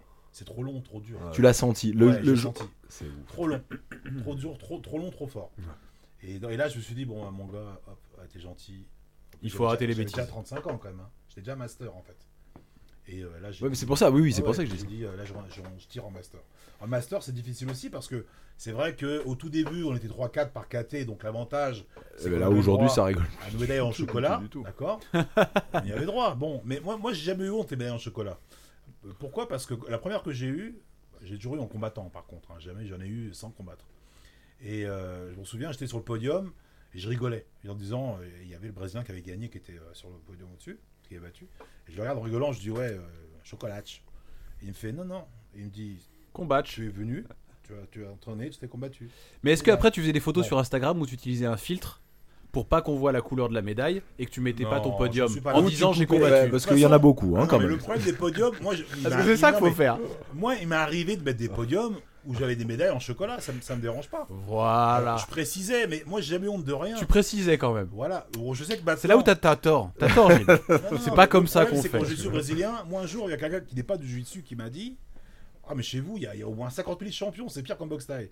Et je vrai, lui dis C'est hein. pas faux. Parce que tu regardes le CV des mecs, Mm. ils sont tous champions du monde, tous champions d'Europe, champions de machin. Et pas forcément champion du monde de la Alors, même moi, fédé. Moi, je suis souvent en train, de, même, même au niveau des réseaux, parce que parfois, pardon, les médias, quand on parle de moi, on met, ouais, euh, marque, on marque, une fois, on marque euh, trois fois médaillés mondiaux. Et je lui fais, mais t'es fou, marque pas ça. euh, on dirait que j'ai fait euh, trois finales avec Jacare, euh, à et Roger Gracie. quoi. Bah oui, c'est ça l'idée. Et bon, malheureusement, mais si tu veux, le problème, c'est que parfois les médias, ils y pensent pas. Ils le font. Oui, mais, voilà. mais c'est pas qu'ils y pensent pas, c'est qu'ils savent pas. Et alors je leur dis, ouais, précise master, il faut pas, si tu veux, on marque master, mais eux, ça leur vient pas en tête. Ouais, Mais il y a des gens, là je parle pas des médias, je parle des gens eux-mêmes, bon, leur CV le précise pas, c'est-à-dire que laisse les gens dans le doute. Moi je suis champion du monde, ah ouais, je suis champion du monde, au moins ça. Et c'est voilà, donc c'est aussi pour ça que moi à une époque, je m'en souviens, on avait beaucoup critiqué Vincent Parisi, on disait ouais, t'as vu Gilles, le mec il fait des compétitions bidons du dessus, il des médailles bidons, et moi j'ai dit mais c'est les gars de Jiu-Jitsu brésilien qui me disent ça, c'est vous. Vous, vous, c'est Légion, vous. Vous êtes les pires. Vous, voilà, vous, c'est les pires. Ouais. Tu sais, il y a une espèce de. Et c'est pour ça que les vieux, entre guillemets, servent dans notre milieu. Bon, ça, que- ça- ça- ça change vachement, ça c'est quand même vachement rétréci, hein, parce que qu'aujourd'hui il y a l'IBGGF, c'est ça. Maintenant, c'est plus en plus Maintenant, euh, difficile. il n'y a que des vraies grosses fédés, il n'y en a Voilà. pas des, il y en a plus des petites, Mais ça Exactement. n'existe plus. Mais donc, c'est aussi pour ça qu'il faut. Mais bon, on en revient au problème des ceintures. Tu vois, on parlait des grades. On n'a pas terminé sur les grades. Et c'est un point imp- important. Parce que là, ce dont je parle, c'est c'est de ce dont on parle. C'est-à-dire que tous les gens me disent Ouais, Gilles, t'as vu, il y a ce qui se passe. Donc là, je suis un petit peu le rapporteur de tout ce qu'on me dit. Ok? Vu que la CFJB, il n'y a pas vraiment de fédérale, il n'y a pas vraiment de structure de gradé, il n'y a rien. Donc, euh, bon, bah, j'essaye de, de temps en temps euh, jouer les, les vieux gradés. Donc, euh, on parlait des grades. Un jour, j'ai dit à Eddie Chorsetti, euh, Ouais, mais Gilles, tu ferais quoi, toi? Enfin, tu ferais quoi? Il m'a pas dit, tu, tu feras quoi? Tu ferais quoi? Je lui ai dit, bah, tu sais quoi, moi, ok, tu mets dans la commission des grades. Moi, c'est tout ce qui m'intéresse dans la Fédé. Genre, je vois les gens, je leur dis, oui, bah, ouais, non, ta ceinture, c'est celle-là, c'est pas celle-là. Bah, t'es keuf, quoi. Il me dit, il me dit, t'es fou, quoi, Gilles. T'imagines les embrouilles Contrôleur des impôts, quoi. euh, non, mais c'est pas ça. Non, mais moi je dis au mec, écoute, ta ceinture, c'est qui qui te l'a donnée En quelle année Combien de temps Pourquoi? Je poserai les bonnes questions. Et si je vois qu'il y a un truc. Attends, pose-les souvent- bien devant le micro, les bonnes Ok. questions, voilà. En, en- en fait, je ferai un peu le gendarme des grades. Bon, simplement. On m'a dit, mais t'es fou, Gilles, il n'y a plus personne qui va prendre les licences. voilà ce qu'on m'a répondu. Je dis, ok, pas de problème. Donc maintenant, quand je vois des gens. Parce que maintenant, pour, être, pour valider les ceintures noires, il faut être troisième dan. Donc maintenant, qu'est-ce qui se passe? C'est les gens qui n'ont pas de ceinture noire. Qu'est-ce qu'ils font? Comme leur prof ne l'est pas parce que ça n'a pas été validé, ils vont voir d'autres mecs. Et pour se faire T'es valider. troisième dan, toi, hein, Sam. Ouais. Ouais. Euh, donc, qu'est-ce qui se passe? Donc, euh, il le valide avec gentillesse. Moi, des personnes m'ont contacté, j'ai refusé en disant Mais tu n'es pas mon élève. Comment tu veux que je valide ceinture noire à un type qui n'est pas mon élève? Ça n'a pas de sens. Les seules ceintures noires que j'ai validées, à part mes élèves, c'est des gens de ma génération ou de celle de Sam, qu'effectivement je connais depuis longtemps, mais tous les autres j'ai refusé. Faudrait organiser un grand débat sur les ceintures de façon générale. Alors maintenant, c'est vrai que certains se spécialisent là-dessus pour valider les ceintures. Il n'y a pas de problème, c'est leur choix, c'est leur vision des choses. Moi, je pense que c'est pas la bonne parce que là, à ce moment-là, ça devient un petit peu sauvage. Donc tout le monde court à la ceinture. De... Ouais, mais t'en sais rien, peut-être que cette personne, euh, je sais pas à qui tu penses, mais a suivi euh, les gens. Non, mais les gens à qui ils ont donné la ceinture noire, peut-être qu'ils les suivent depuis longtemps parce qu'ils savent Oui, que. et mais bah, c'est quand même pas un monde, c'est quand même pas un monde immense, le monde du jiu-jitsu brésilien en France. peut-être, mais pas, mais pas pour tout le monde, Ouais. pas pour tous. Hmm. Ça, j'en suis certain. Par contre, pas pour tous. Donc, euh, donc c'est important aussi de, parce que là, on, re- on repart dans les travers de l'époque. Parce qu'à l'époque, il y avait des fausses ceintures, des gens, des Brésiliens qui venaient, ouais, mon pote, tiens, une ceinture. Hop, et les mecs qui repartaient, t'as une ceinture, t'es content, ok? Bon, maintenant, dans, dans, un, dans, une autre- dans un autre contexte, on retrouve le même problème, à savoir, ah bah tiens, tu veux faire ta ceinture, bah passe par moi, tiens, il y aura ça. Bon, c'est très positif, c'est très bien de faire ça. Quand t'as un mec, effectivement, de province qui est un peu perdu, qui n'a pas de prof, c'est magnifique. J'aime l'initiative. Mais encore une fois, il faut que ça reste un peu discipliné. faut pas partir dans l'excès. À savoir, bah tiens, tu veux regarder ta ceinture, on va voir ce mec-là. Il va le faire. Hmm. Tu vois? Parce que là, on repart dans les problèmes d'avant. À savoir, bah, des validations parfois un peu étranges. Et puis, des, ceint- peut-être des gens qui ne sont pas ceinture noire. Donc, il faut faire attention à ça. Il faut un peu de. Il faut un petit peu de, de structure. Il faut que les gens, il, il faut les discipliner. Mais malheureusement, aucune fédération en France ne fait ce genre de choses, ne prend cette initiative. Donc là, euh, tout le monde fait un peu ce qu'il veut. Et toi, t'es là pour les en empêcher. Ah non, justement, moi j'ai aucun rôle, j'en ai pas. Et je Tu balances quand même sur Castagne FM. Pas tu balance, balances. a- non, Tu dénonces, balance. tu dénonces le système. Non, mais simplement qu'il y a des choses qui dérangent des gens. N'y a pas que moi que ça dérange ce problème. hein. Mais le truc, c'est qu'il y a, y le, le jiu-jitsu brésilien, on est dans un truc un petit peu flou. C'est pas comme le judo où tout est très très clair. Genre, il y a une, y a, y a, y a une fédé euh, qui est très très bien organisée. Euh, le- on passe pas une ceinture noire comme ça. Alors après, le judo, le- la, la facilité à avoir une ceinture noire, c'est différent. Mais il y a des. Très difficile non, non, judo. voilà. Oh là là. non, non, T'as une partie technique kata que tu dois apprendre. Mais je, je cœur. dis pas que c'est mieux ou moins bien. Je dis juste qu'il y a une quand différence. euh, Ben voilà, et ben c'est ce que je dis. Tout ça, c'est très cadré. C'est vrai qu'en jiu-jitsu brésilien, bah, on- quelque part, euh, on te demande rien. Tu vois ce que je veux dire si, la- si ton prof te décide que t'es ceinture noire, bah t'es ceinture noire. Oui, il y a du temps quand on même est- entre on les est ceintures, encore- hein. Oui. Ah quand même, c'est obligatoire. Ah si si. si. Ouais, mais par exemple, regarde entre la la marron et la T'as que noire. entre la marron et la noire, t'as un an et demi euh, obligatoire. Euh, Sinon, le reste, euh, Je crois qu'il y a deux ans pour la ceinture violette, bleue, hein. pour avoir la ça. violette, je crois qu'il faut deux ans de ceinture bleue à violette. Mais après, sinon, ouais, on, peut comme on veut. Mais, euh, mais euh, ce que je veux dire, c'est qu'il n'y a rien de cadré, n'importe qui peut la donner. Je crois qu'en judo, il n'y a que ton prof qui peut te donner ta. Bah. que celui qui avait signé ton, ta, ta- ta Ah non, dernière ceinture ou je sais pas c'est le nombre de licences. Tu dois avoir au moins 3 ou 3, trois licences ou 4 de suite avec la signature du prof. Voilà, c'est ce que je dis sur les ceintures, mais c'est ça. Sur tes licences. Et tu passes l'examen avec ce prof-là. Tu passes l'examen. Enfin, il y a un comité, mais c'est lui qui te remet ta ceinture noire. Voilà. Exactement. Il y a des passages nationaux. Mais alors qu'en jiu-jitsu brésilien, non, tu le dis. Moi, demain, je m'inscris euh, chez Sam, il va me donner ma ceinture ça, noire. exactement. Ceinture Tu, noire. travailles bien, ton... tu travailles bien ton truc, Jérémy, depuis tout à l'heure. C'est très bien. ouais. Ça passe, ça passe crème. Donc, C'est pour ça que donc c'est très bien ce qui se passe. D'accord. Merci aux professeurs qui valident, etc. Des gens qui ne connaissent pas forcément, ok, pour les aider. Mais attention aux dérives et aux excès Hmm. commerciaux, parce que forcément c'est une dérive commerciale. Bon, Sam, on te retrouve où, toi, maintenant, sur Paris Alors, Ouais, qu'est-ce qui va se passer? Bah, moi, je suis au Temple des Arts Martiaux. Temple des Arts Martiaux, ça, c'est chez toi, euh, Gilles Arsène. L'adresse? Euh, c'est On va dire Maison Alfort. euh, 58 avenue 58 G- avenue Général de Gaulle. Ouais. Voilà, donc c'est un temple shintoïste, on y vient en claquette. À Maison. Et on enlève tout ça et on y vient propre. Métro, école vétérinaire. Exactement. Ouais. Ensuite, Ensuite, euh, je fais un cours chez Mako. Le... donc Olivier Michael Eshko, Euh, MK Team. Paris, Euh, Paris 20e maintenant. Ouais, à midi Donc c'est rue des Maraîchers, là peut-être que tu Ouais, n'es pas encore euh, hyper au fait avec Ouais, Paris. rue des. Maraîchers, à, ma- à midi le Ouais. mardi. Midi 30, 13h30, euh, Nogi. D'accord. Mercredi, je euh, le soir, je suis aussi au Temple des Arts Martiaux encore pour le deuxième cours.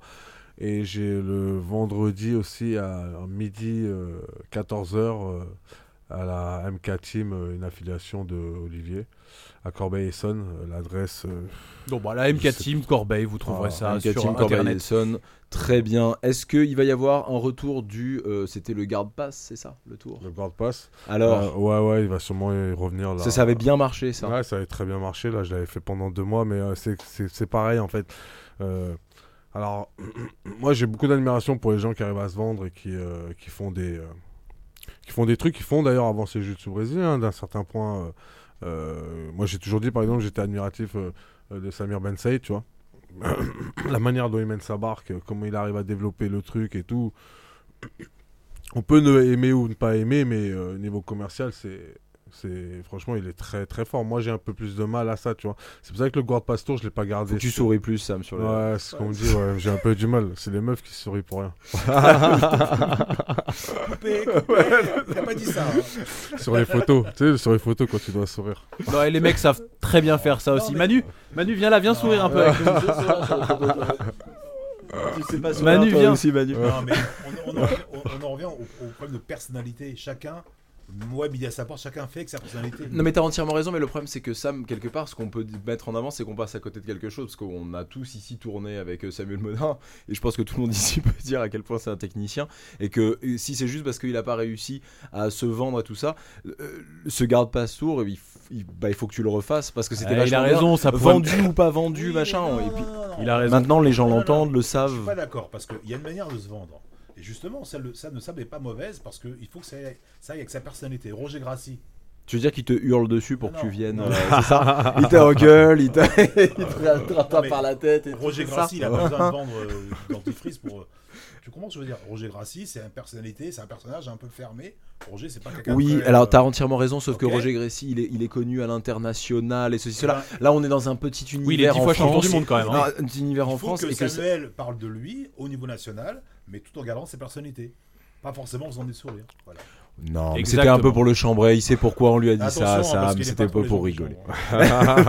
C'était pas un Ouais, bon conseil, Non, là- mais il sait pourquoi là- on dit là, ça. euh, Je pourrais rien faire pour toi. Ah, Non, non, mais bon, bref, ouais, il, rev- il reviendra, il reviendra, il reviendra, il reviendra. Après, t'as vu, euh, ouais, j'étais là, j'ai du mal, en fait, j'ai du mal à me vendre dans le concept où, en fait, j'ai, ça me saoule, en fait, de, de devoir m'expliquer, en fait, sur, euh, des fois, t'es là, on te dit, ouais, mais c'est sur le passage de garde et tout, ouais, tu vas faire quoi? Ben, je vais faire ce que je fais, mec, euh, le seul truc que je fais depuis 15 ans à tout le monde, hein.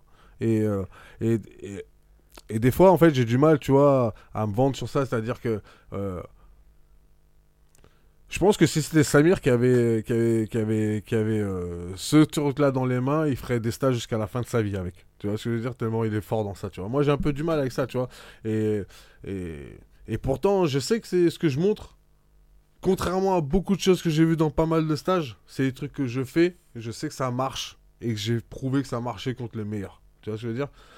Et, Bah, j'arrive- et en fait, et c'est et dommage- et c'est en fait, c'est un peu ça mon problème, c'est que j'arrive, j'ai pas réussi à peut-être à, à, à sortir ça euh, du, du truc, tu vois, en fait, que les gens captent en fait ça, tu vois.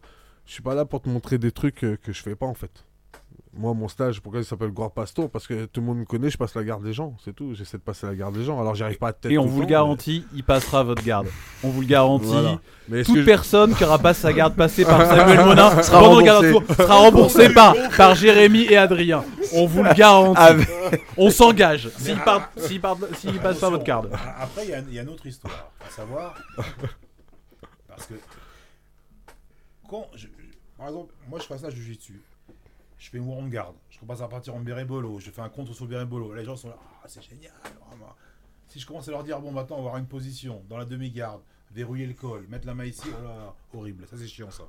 Ça, c'est la partie qu'ils vont passer tout de suite. Parce que c'est pas beau, ça bouge C'est pas trop ton truc, ça, Sam. hein de... Euh, les- le truc du col, le machin, les plusieurs étapes pour arriver à un but. Mais ça, c'est le plus important, chers amis, dans le jiu-jitsu. Non, mais je vois ce qu'il veut dire dans le sens où, en fait, C'est que moi, je vais te montrer des. Tu vois, tu vois, les gens maintenant, ce qui. Je dis pas que c'est pas le plus important, mais Sam, c'est quelqu'un qui va à l'essentiel. C'est ça que je veux dire. Ouais. Il va pas y C'est avoir. c'est ça, c'est ça que je En fait, le problème, c'est que maintenant, les gens, ils veulent de la single X, des trucs comme ça et tout. Je comprends tout ça. Moi, je le fais, à l'entraînement, tout ça et tout. Mais je vais pas montrer quelque chose dans un stage que j'ai jamais fait contre un adversaire en situation réelle de combat. C'est me mentir à moi-même, c'est mentir même aux gens qui ont payé le stage. Je peux pas vendre quelque chose que j'ai pas. Je veux dire, demain, je vais pas te faire un stage sur un birimbolo. Euh, pourtant, j'en ai placé en. Même ça, j'en ai placé en compète. Mais je veux dire, euh, en adulte international. Mais, mais euh, je vais pas te faire un stage que de ça alors que c'est pas ma spécialité. Non, je, je vais te montrer euh, pourquoi, à 39 ans, je passe encore la garde des gens. Euh, et grâce à quoi et ouais alors c'est sûr que c'est moins euh, c'est c'est moins impressionnant qu'une birimbolo une single X avec une X-guard etc etc etc mais, ça le, marche. le truc voilà le truc c'est que quand tu vas sortir de mon stage et que tu auras payé tu sais que tu as payé pour quelque chose qui marche voilà Et bah voilà, tu vois que tu sais te vendre. Gilles, où est-ce qu'on te retrouve, toi? Si on sait retrouver ça, où est-ce qu'on te Ah, retrouve? d'hab, Maccabi, hein, ça change pas. à la t- Et donc, pour, pour, pour, pour te dire que t'es un con, c'est sur RMC, c'est ça Sport 4. RMC Sport Ah, c'est là 4. qu'on peut t'insulter alors. C'est là qu'on voulait insulter Gilles Arsène. Alors, sachez quand même, euh, chers amis, euh, même ceux qui- Je vous retrouverai. Je vais vous Ah, retrouver. Non, non, mais là, je parle toujours de Jiu-Jitsu. Sachez que, voilà, si on passe des événements, et ça me le sait, de Jiu-Jitsu brésilien sur RMC Sport, Ouais. c'est parce que je me bagarre pour ça. C'est à chaque fois moi qui, qui impose à mes chefs euh, les événements de Jiu-Jitsu. Et franchement, ça les intéresse pas beaucoup. Ils disent, ouais, mais attends, nous, c'est le MMA, que du MMA. Mm. Je leur dis, non, non, mettez ça, je vous en supplie, c'est bien. Donc voilà. Allez supporter. Donc, eh bah, ça. très bien, donc allez regarder et puis, euh, et puis euh, on peut aussi euh, aller sur les réseaux de RMC et puis parlez-en, dites merci, dites tout ce que tu veux, comme ça ça reste. Voilà, aider à développer la communauté tous ensemble. ça, voilà, on a Il tous faut un le faire. Une fois de plus, hein, c'est ce que vous expliquiez tout, à l'heure, hein, au lieu d'essayer de tous rester en Oui. bas, tout ça machin, et dont nous, à nous, euh, au lieu de critiquer et de Il dire faut que t'étais nul. il faut monter ensemble. Voilà. Exactement. Et bah merci beaucoup à vous deux d'être venus dans les Merci, studios. C'est la première fois qu'on faisait l'émission à 4 avec le nouveau matos. J'espère que Ouais, on en Ah, parle dès qu'on déjà, a coupé. t'étais avec nous, donc. euh, On en parle dès qu'on a coupé, ouais. Il y a des nouvelles choses. Hein. Ça- on était pas au courant. On a dit l'air- qu'on en T'as vu dans- parlait. C'est ça que je te disais dans, dans- direct, hein, si jamais, dans le- dans le- si on peut couper, on jamais censure. Il ne donne rien, on vient pas. C'est ça. Donc si on revient pas, vous savez pas. Ça, Merci t'as vu- beaucoup. T'as vu dans le sud, on n'est pas informé. J'étais pas au courant. Et ça. allez, c'est reparti Hein, Merci beaucoup les sudistes, merci beaucoup à tous. Salut Jérémy, merci beaucoup. Castagneur, Castagneuse, merci beaucoup. Sam, merci. Gilles, merci beaucoup. Mon Adri, merci beaucoup. Mon pote Adri de Castagne FM, mon pote Adri Castagne FM. Très bonne journée à tous. Salut à tous, Bye les bye. petits Ciao, castagneurs. ciao, Peace. À plus. Et ben on est bien. Merci à vous. Ah bah c'était chouette. Ah, t'as aimé. hein. Ah c'était t'as bien. aimé. Ah ouais c'était